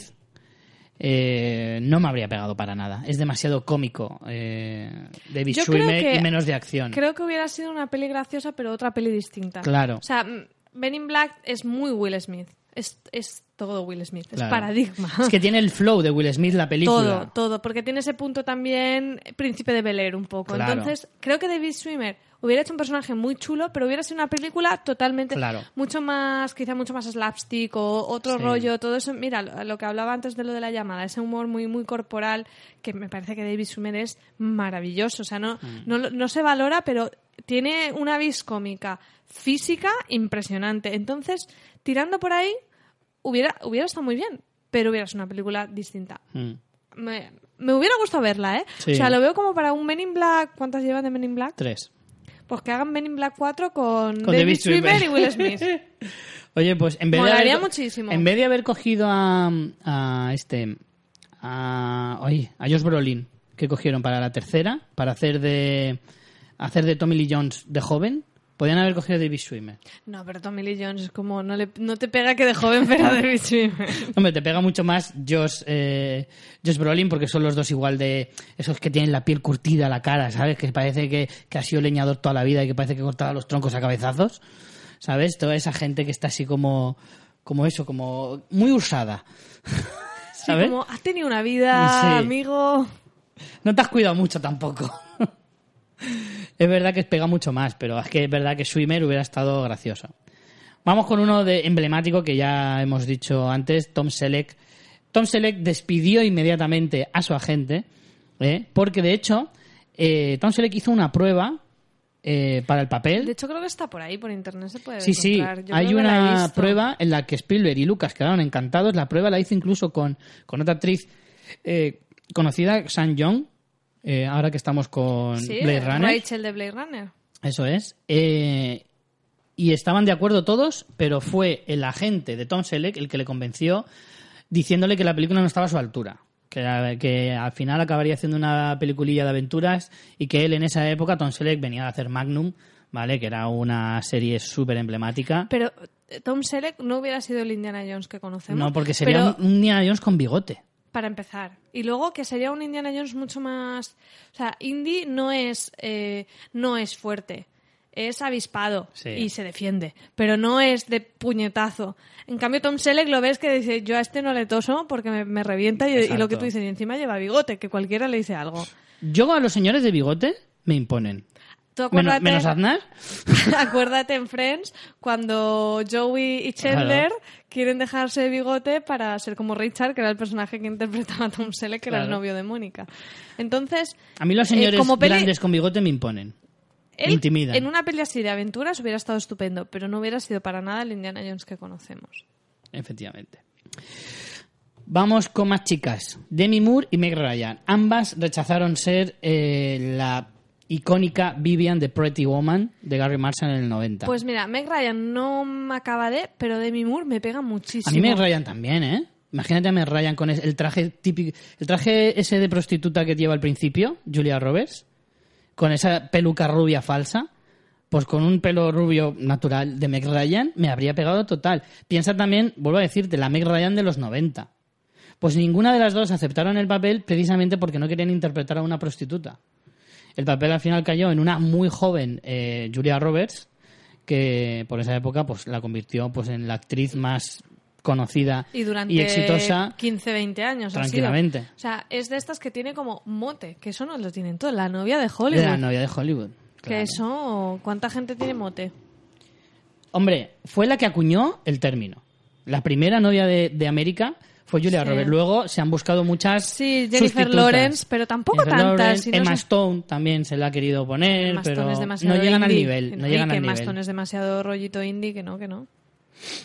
Eh, pero vamos, que en cualquier caso, eh, fue, creo que. Verdad, a mí Demi Moore también me habría pegado. Lo que pasa Demi es que Demi Moore es más seria, ¿no? Sí, Julia pero Roberts es no más. sé. Julia Roberts es más, pues más de comedia. Yo- Eh, hizo muchas comedias de este tipo. Julia Luego- Roberts es, es totalmente estrella de Hollywood en el sentido clásico de esto que dicen lo de la... eh, ¿cómo, cómo es esta palabra que dicen? ¿no? Ese es de. Tienes. no lo sé, pero tu cara ha sido como muy buena. No, Sí. eh, cuando dicen esto de, de que tienes... Ay, no me sale la palabra. Fotogenia, ¿no? Esa, Sí, ese tiene punto- estrella. Sí, y la ves y es que dices, ya está. Mm. Que no hable, ¿sabes? La tienes en pantalla y es maravillosa. Aparte de que es que parece que el papel estaba hecho para ella. El de Pretty Woman está prácticamente hecho para, para Julia Roberts. Eh, mira, otro que sí que me habría pegado mucho, Michelle Pfeiffer como Clarice Sterling en El silencio de los corderos. Ojito que Jodie Foster ganó un Oscar por ese papel, ¿eh? Pero a mí no, no me disgusta, ¿eh? Michelle Pfeiffer yo creo que lo hubiera hecho bastante bien. Sí, sí, sí, me pega, me pega. Sí que es cierto que Jodie Foster da ese punto de fragilidad, un poco, Claro, ¿no? De, de- de chica que acaba de salir de la academia. Fragilidad y, y que luego es fuerza, pero Michelle Pfeiffer te da fuerza desde el primer momento, ¿no? Sí, también es cierto porque tú asocias a lo mejor a la Michelle Pfeiffer de ahora, que sí que la ves como una actriz mucho más con más empaque, ¿no? O con más la ves como una mujer fuerte por los papeles que a lo mejor ha interpretado a lo largo de su carrera. A lo mejor en el 91 eh, no tenías esa imagen de Michelle Pfeiffer y a lo mejor sí que te hubiera encajado más. Ten en cuenta que Michelle Claro. Pfeiffer en esa época hizo Inocencia Interrumpida, como también una- un papel en el que era una mujer frágil y tal. Entonces, ¿eh, ¿era Inocencia Interrumpida? No, creo que te has confundido. No. Inocencia era esta de- interrumpida es Angelina Jolie. Sí, me, me he equivocado. Es la de. La edad de la inocencia. ¿Puede ser esa? ¿De Martin Scorsese? Sí, sí, sí, sí. sí. Es esa. Pues esa es la que me refería yo. Sí, y ahí tiene el punto más frágil también. ¿eh? Claro, el punto un poco naif de persona inocente y tal, pues a lo mejor en este en, en esta Clarice Starling de, del Silencio de los Corderos, no sé, a mí no me disgusta, ¿eh? No, no me había disgustado la idea. Otras dos actrices que rechazaron papeles importantes, Sandra Bullock y Ashley Judd, como Maggie de Million Dollar Baby. Sandra Bullock me hubiera pegado. El problema es que a lo mejor sí que... mm, A ver, esto es el año 2004. En Es que 2004... no me acuerdo yo mucho de Million Dollar Baby ahora mismo. Million Dollar Baby y el papel lo interpretó Hilary Swank, que sí que es cierto que es una actriz un no, poco pero más... has dicho ma- la madre? ¿Qué has dicho? No, no, Maggie. Ah, Maggie. Se llama Maggie. Vale, vale, vale. Vale, entonces sí, es el protagonista, si me Sí, acuerdo. sí, la protagonista. Es verdad que Hilary Swank es un personaje más tosco, o sea, perdón, es una actriz más de, un- de una eh, estética un poco más tosca, un poco más, no sé cómo decirte, que para Pero una Sandra boxeadora... Bullock, Sandra Bullock sí que me pega. Ashley Judd no. Sí, porque te digo, Sandra Bullock en los 90, primeros 2000, sí que hacía, seguía haciendo comedias y, y tal, pero luego se dedicó más al drama. Salía en Crash, hizo luego la película esta por la que ganó el Oscar, que no recuerdo ahora el nombre, Sí, sé cuál dices. está del fútbol no. americano, no recuerdo el nombre, The Blind, mm, The Blind Side o algo así, creo que se llamaba en inglés.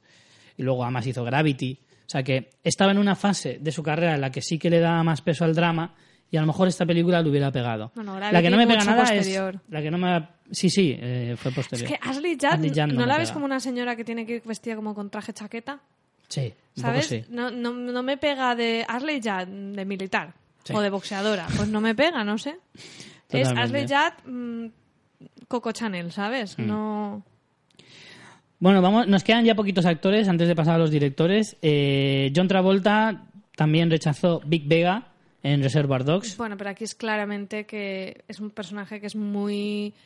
eh, muy parecido al que después hace en Pulp Fiction el propio Travolta, entonces Sí. es muy fácil verlo ah, Claro. como el hermano, ¿no? Además se supone que son hermanos. Sí, de hecho, Quiño, quiño.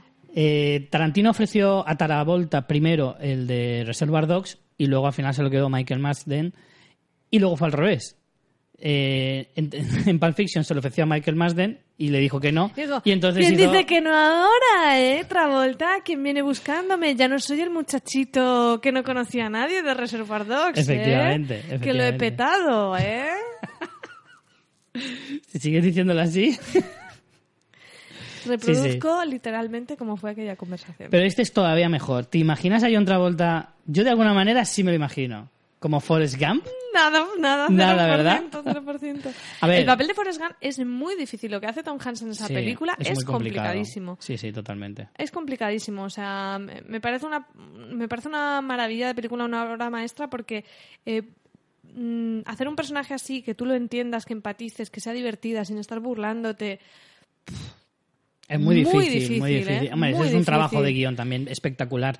Pero a mí John Travolta Sí, pero hay que llevarlo, ¿eh? Hay que llevarlo a la carne, hay que llevarlo a la pantalla Mm. Sí. y Tom Hanks está impresionante y yo creo que yo creo que Travolta Hombre, a ver, no llega a ese nivel. ni Travolta no le coña. llega ni al tobillo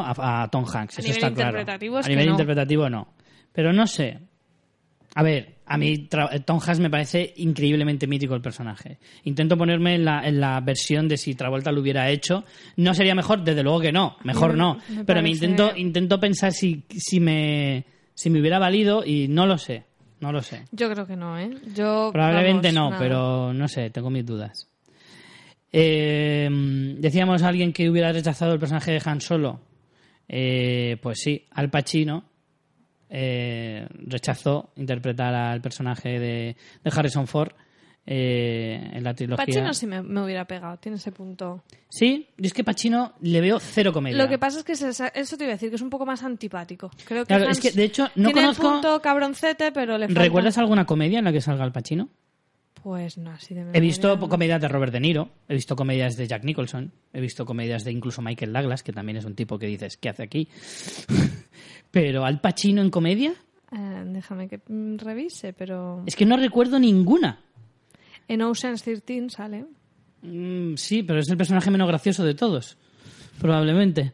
No sé, que a lo mejor sí, ¿eh? que es una bestia parda como, como actor y me lo, me lo podría, a lo mejor, me podría llegar a convencer. Pero no sé si acabaría de cogerle el puntito de divertido que tiene Han Solo, ese punto macarra y tal. No sé, no, no, yo no, sé si lo acabo de ver, ¿eh? A lo mejor hubiera visto antes a, a otros. De la época hubiera visto antes a otros actores antes que a Al Pacino como Han Solo. Eh, vamos con los dos últimos, mm, de los dos más grandes probablemente. Robert De Niro rechazó ser Jesus en La Última Tentación de Cristo, de Martin Scorsese.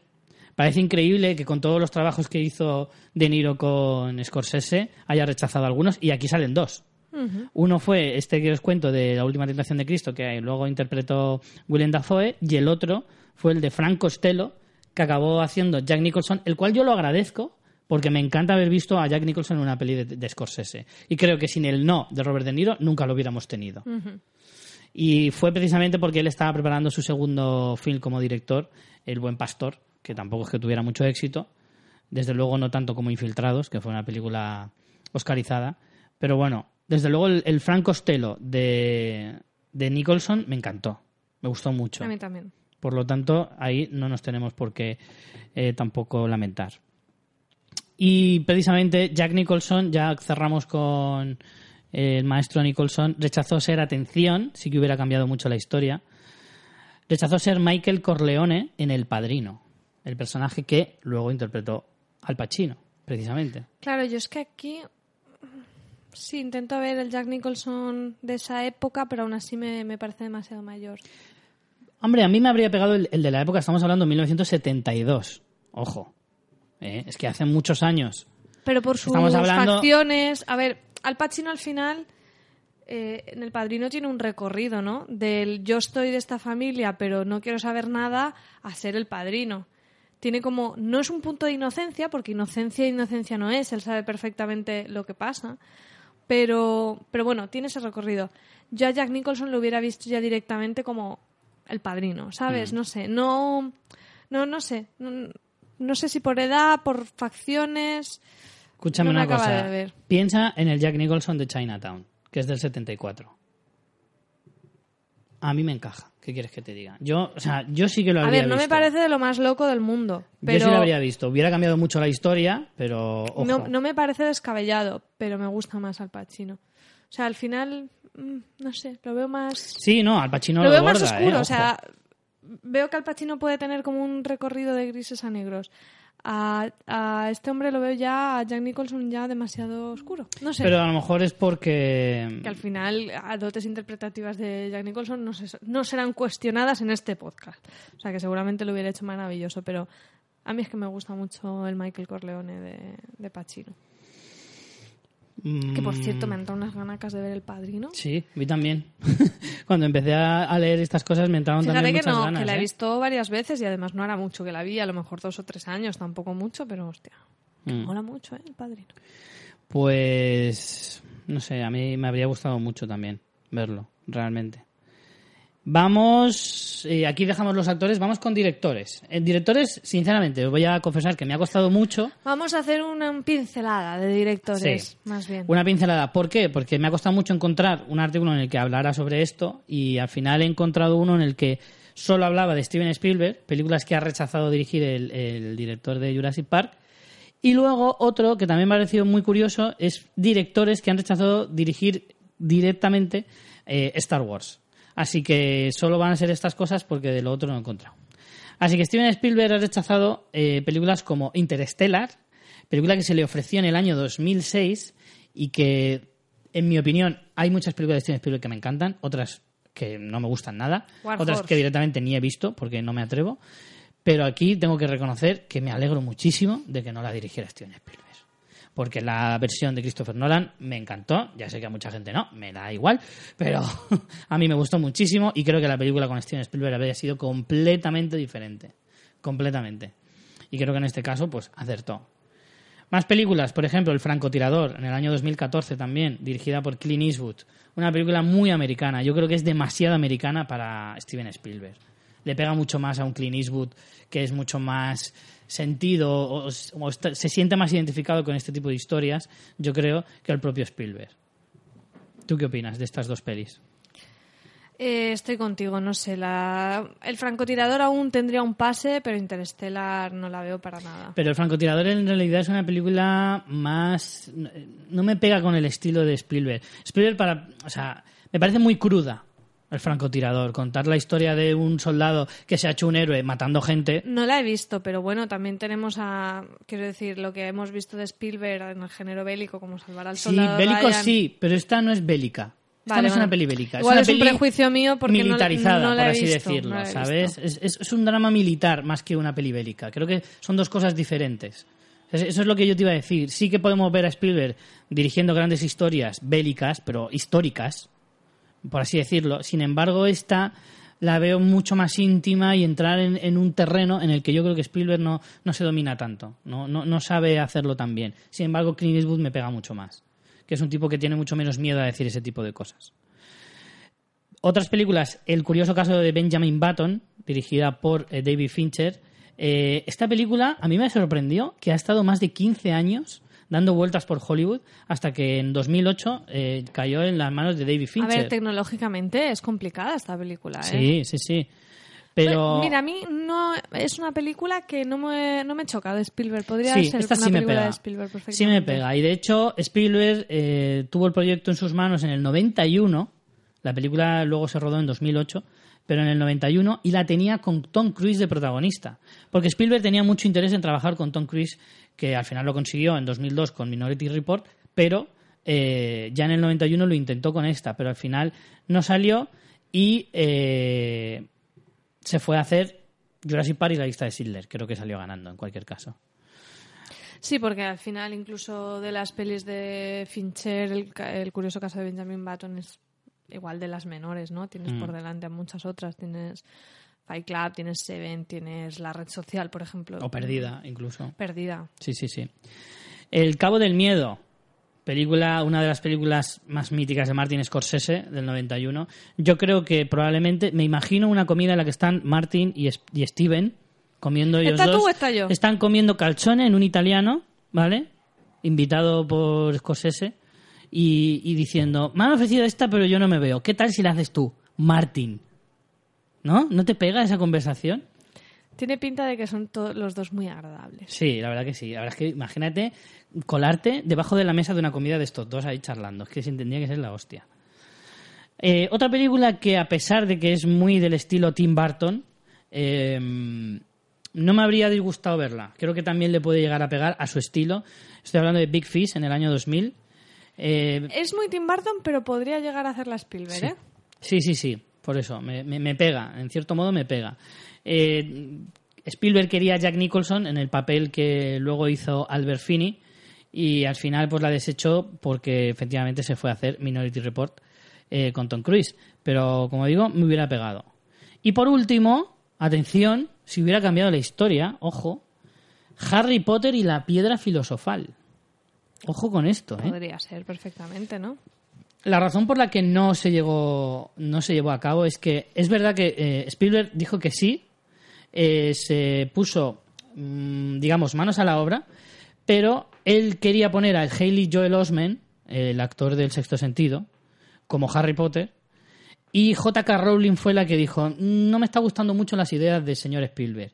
Yo creo que también es un poco porque Spielberg hace las películas a su manera y solo a su manera, porque tiene ese caché El final ahí tenías como el gran director o la gran obra literaria. Y era que, que ninguno de los dos, o sea, que no podían pesar lo mismo los dos. Tenías una cosa u otra. Y tiene gracia que precisamente en este caso era la primera película, todavía no se sabía el éxito que iba a alcanzar Harry Potter. Y sin embargo Steven Spielberg ya en el 2000 era una puta celebridad y nadie le tosía. Es, es increíble que J.K. Rowling pudiera más con eso. También es cierto que al ser, digamos, productora y la dueña de la novela, era la que tenía la última palabra. Claro. Por lo tanto, al final, en este caso, ganó eh, la escritora. Como curiosidad, decir que Spielberg se ofreció dos veces para dirigir películas de Bond y las dos veces le rechazaron.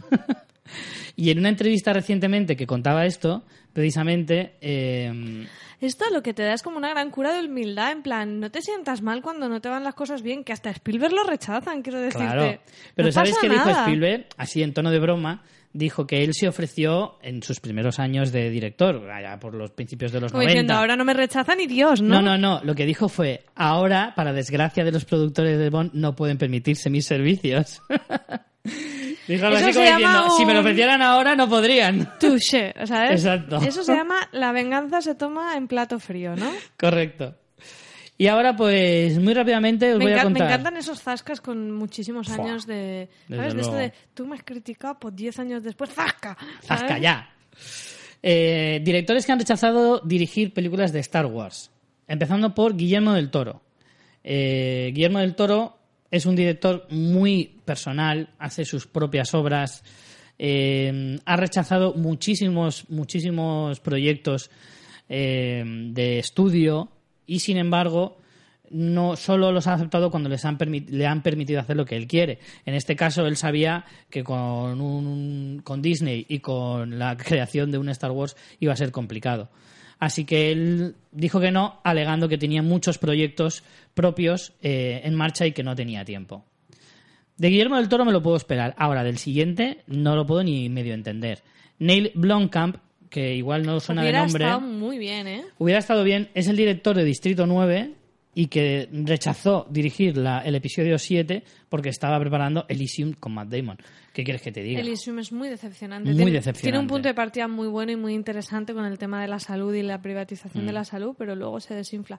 Y estéticamente es muy chulo, porque la verdad que este hombre tiene muy, muy, muy Buena buen gusto, técnica, sí, muy muy, buena buena técnica, técnica. pero, pero sí, no sé. Qué, A qué mí me sorprende. Me sorprende porque eh, efectivamente Neil Blomkamp no es un tío que tenga una carrera tan, tan bestia como pudiera rechazar un proyecto tan enorme como pueda ser revivir Star Wars, y más en esta época.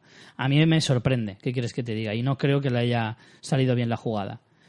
Brad Bird, un director que se crió sobre todo, o que se curtió haciendo películas de animación, como por ejemplo Los Increíbles, y que luego pasó al cine más, eh, al cine de personas, como te gusta decir a ti, con una de las de Misión Imposible, por poneros algunos ejemplos. Rechazó también ser el director de el episodio 7 porque él decía que uno de sus sueños era dirigir una peli de Star Wars, pero también era dirigir la película Tomorrowland que Tomorrowland no sé en qué está basada exactamente, pero sé que es en algo también bastante importante y conocido, y él ya estaba metido en la producción de esta película protagonizada por, George Clooney y que era o una cosa o la otra. Y de alguna manera, pues al final eligió por esta. Mejor o peor, pues en mi opinión creo que peor. Tomorrowland no es una película con tanto éxito. Y creo que a lo mejor Star Wars le hubiera dado más eh, notoriedad. Esta es un poco loca, ¿eh? ¿Te hubieras imaginado un Star Wars, un retorno del Jedi con David Lynch? No, Locura total. no. Locura total. Lo más gracioso es que dijo que no porque decía que la ciencia ficción no le interesaba excesivamente y solo uno o dos años después hizo Dune, que también es una obra mítica del cine de ciencia ficción. Pero bueno, sí que es cierto que David Lynch es un director demasiado personal como para hacer una cosa como esta, pero bueno, es un poco... uf, me parecería muy locura. Eh, más directores, Ron Howard. Ron Howard sí que me Sí que habría pega, pegado, ¿eh? sí. Sí que me habría Howard pegado me mucho. No para el episodio 7, sino para el episodio 1, La amenaza fantasma. Eh, claro, estamos hablando finales de los 90. Ron Howard en esa época a lo mejor no era director tampoco de tanto empaque. Aún así, fue el que se permitió el lujo de rechazarlo porque dijo que no se veía reinventando eh, la saga de Star Wars para las nuevas generaciones. De alguna manera era como le daba miedito. Demasiada responsabilidad. Yo creo que ¿no? se vio un poco superado por la situación y, de- y dijo algo así como... Hombre, es que aceptar todo esto hay que tener Sí, valor, ¿eh? Hay que ser valiente. Yo entiendo que para el episodio 7 a lo mejor es más difícil, porque viendo la experiencia de, de la segunda trilogía, que no salió del todo bien, Al contrario, ya había muchas expectativas, bajaron y ahora ya no se sabe qué esperar, pero es que con el 1, no sé. Ya, pero... Veo más difícil el que coge el 1 que el que coge el 7. Sí, sí, yo también, más. yo también.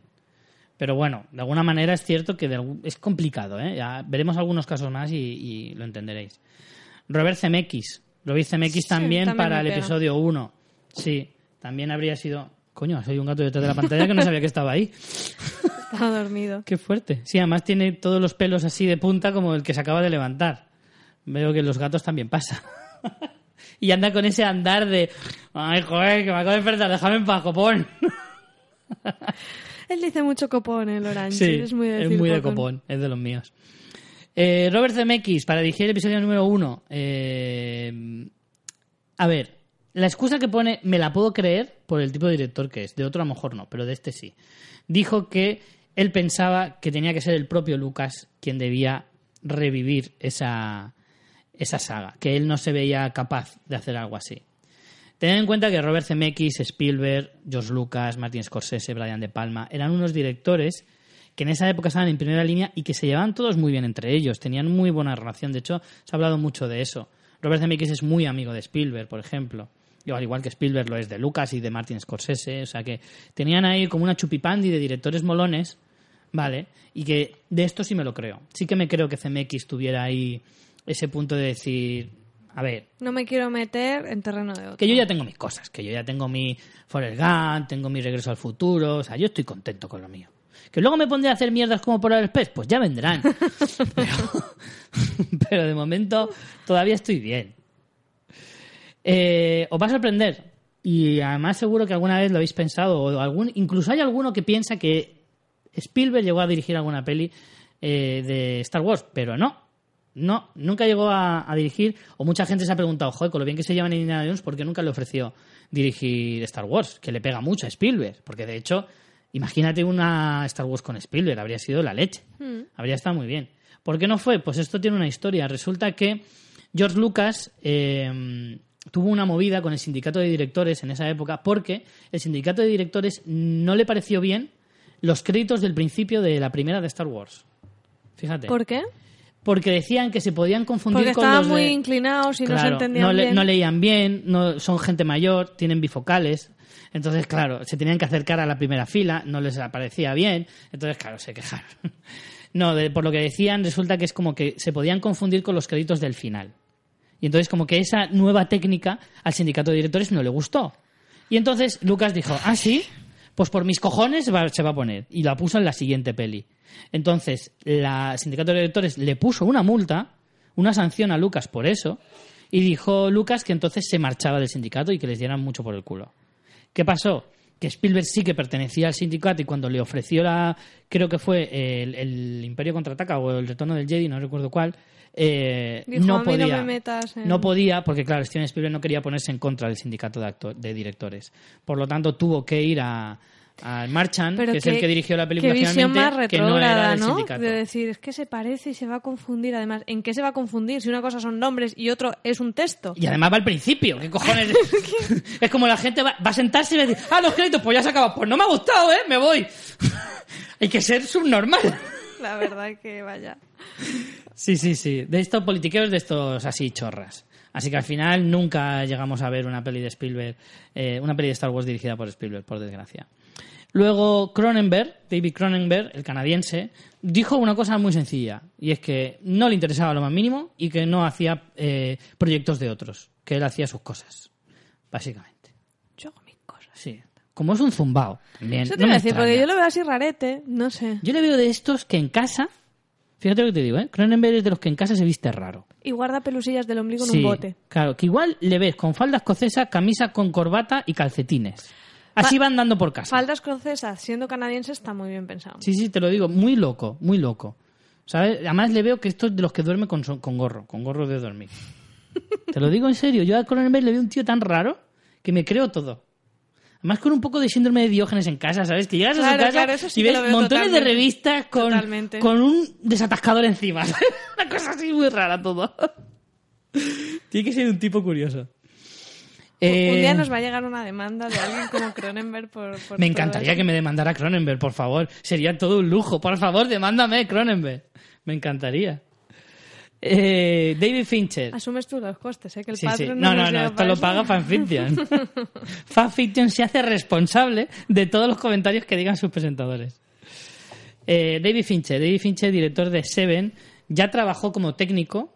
Que David Fincher eh, se curtió mucho en una carrera de, como técnico, como ayudante de cámara y también de iluminación y más cosas, eh, y de fotografía, eh, antes de ser director. Y en El Retorno del Jedi ya trabajó. Para el, para el despertar de la fuerza, el episodio 7, también se lo ofrecieron.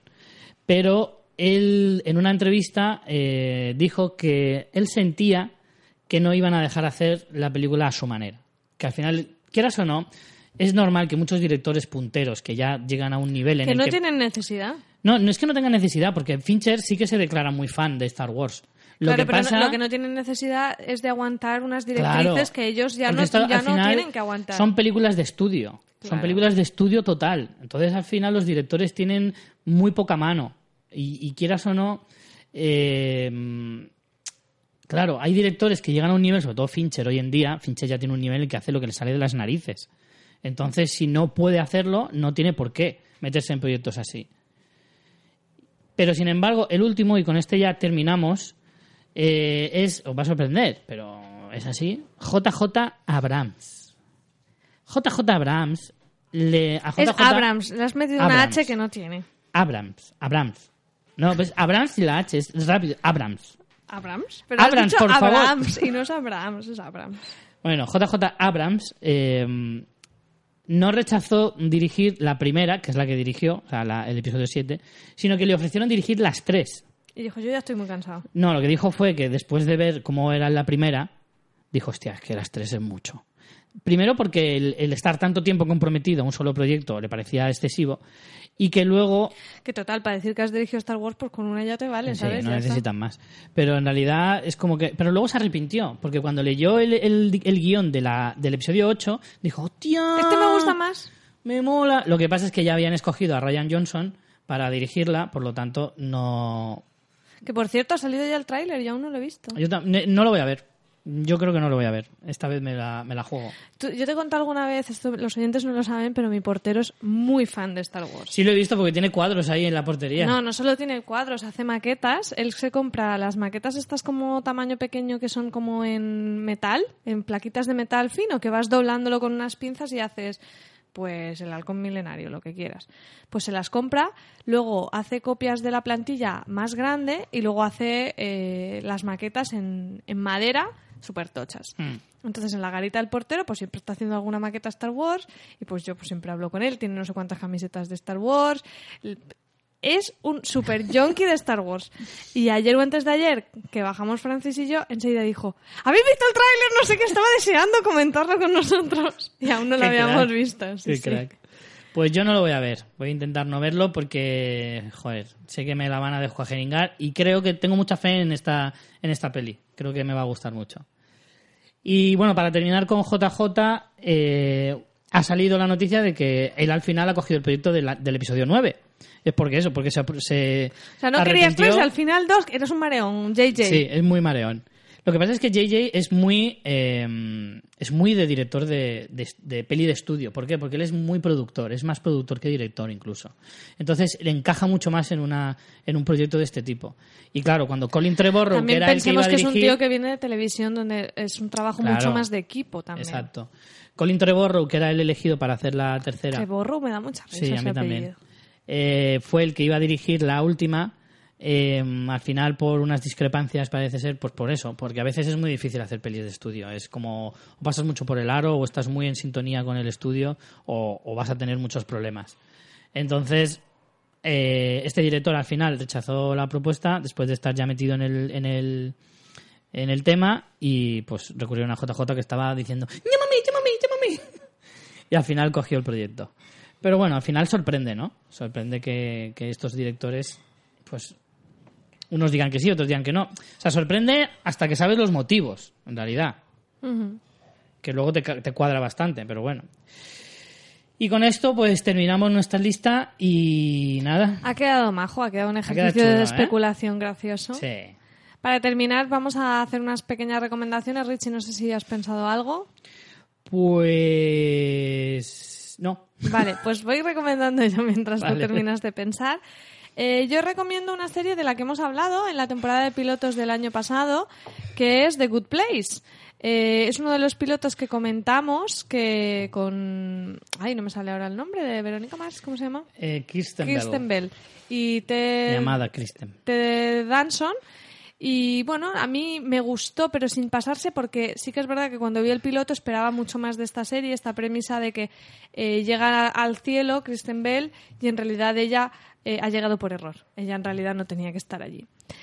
Eh, ahora la han puesto en Netflix, la primera temporada y la segunda están poniéndola al ritmo de emisión en Estados Unidos y vale mucho la pena. O sea, dadle la oportunidad porque el piloto estaba gracioso, pero sí que es verdad que yo esperaba que me gustara más, pero a medida que vas siguiendo los episodios, la serie va ganando en ese universo que te crea de cómo funciona ese cielo y me, ha encantado, me lo he pasado muy bien, me la he ventilado en una semana toda la primera temporada y ya voy al día con la emisión eh, que, van colgando en Netflix de, de Estados Unidos.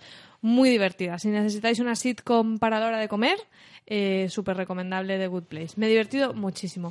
Solo digo que hay un momento en que Ted Danson, que es como una especie de arcángel, que es el arquitecto de ese mundo, quiere entender a los humanos y ve Friends para, para ello. Y hace comentarios como, esto es cuando, como cuando Rachel y Ross, no sé qué, no sé cuántas. Qué Tiene grande. muchas referencias, los personajes son muy divertidos, muy originales. Es, está muy muy bien, ¿eh? Yo hacía, sí que es verdad que estoy intentando hacer un poco las paces con las comedias porque pasa mucho eso. Ves un, un único episodio de una comedia y es difícil que te diga algo, un piloto. Y esta me la había recomendado mucho CJ y dije, bueno, mira, venga, ahora que la han puesto en Netflix, el piloto no me disgustó, no fue que no me gustara, sino que de esto dices, sí, pero bueno, y vale mucho la pena. A las comedias hay que darles un tiempito. Pues fíjate que yo, cuando lo vimos en el piloto del año pasado, yo que amo, amo hasta, hasta el infinito a Kristen Bell, no me acabo de convencer el, el piloto. O sea, vi el piloto, efectivamente, como tú dices, me gustó, pero no me acabo de. Digo, no sé si yo seguiría una serie como esta y mucho más en inglés.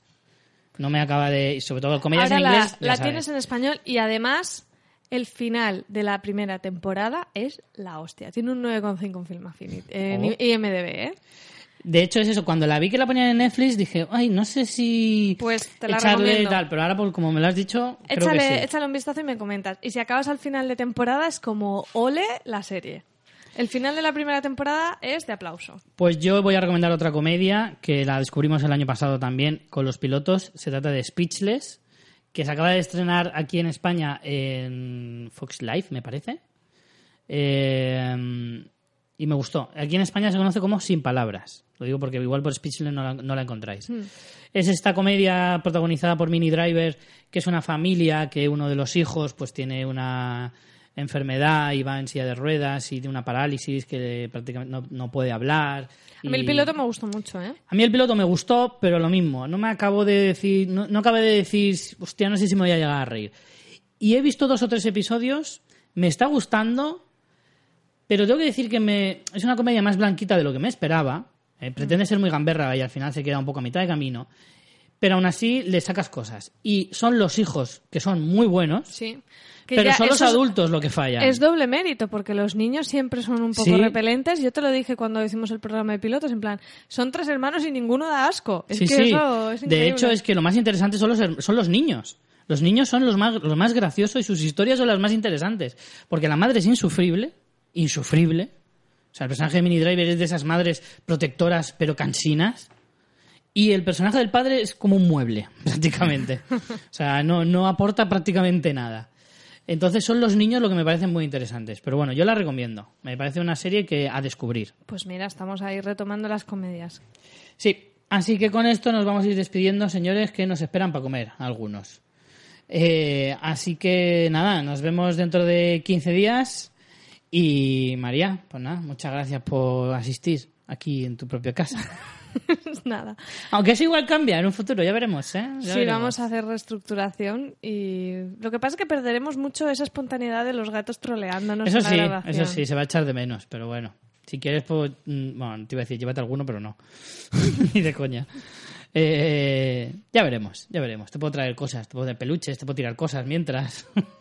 Aunque hoy tú has estado autotroleando un Sí, poco el ¿eh? programa Sí, un con poco los gato, sí, que un poco gato. Bueno, Pues señores, nada, oye, tenemos que decir también que la semana que viene estaremos por Madrid en el Ah, festival, en el festival de series de Movistar, que ahora cambia el nombre, se llama Spoiler Fest, han cambiado el nombre ya tres veces. Eh, a ver qué vemos por allí. Yo creo que en el próximo programa os contaremos un poquito cómo ha ido por allí la cosa. Si alguno de los oyentes está allí, pues que nos mande un tuit o alguna cosa y nos saludamos, más que correcto, sea. Eso es. Y nada, se acercan las JPod, también anunciarlo. Tenemos las JPod aquí ya prácticamente. Claro, es el fin de semana que viene tendremos el Festival de Series de Madrid y el siguiente las JPod y el siguiente pues yo ya me dará un jamacuco. Menos me mal que el día uno es fiesta. Así tendremos un poco de desahogo. Pero bueno. Nada, señores, nos vemos en 15 días. María, Hasta la próxima. vean muchas series y muchas películas. Chao.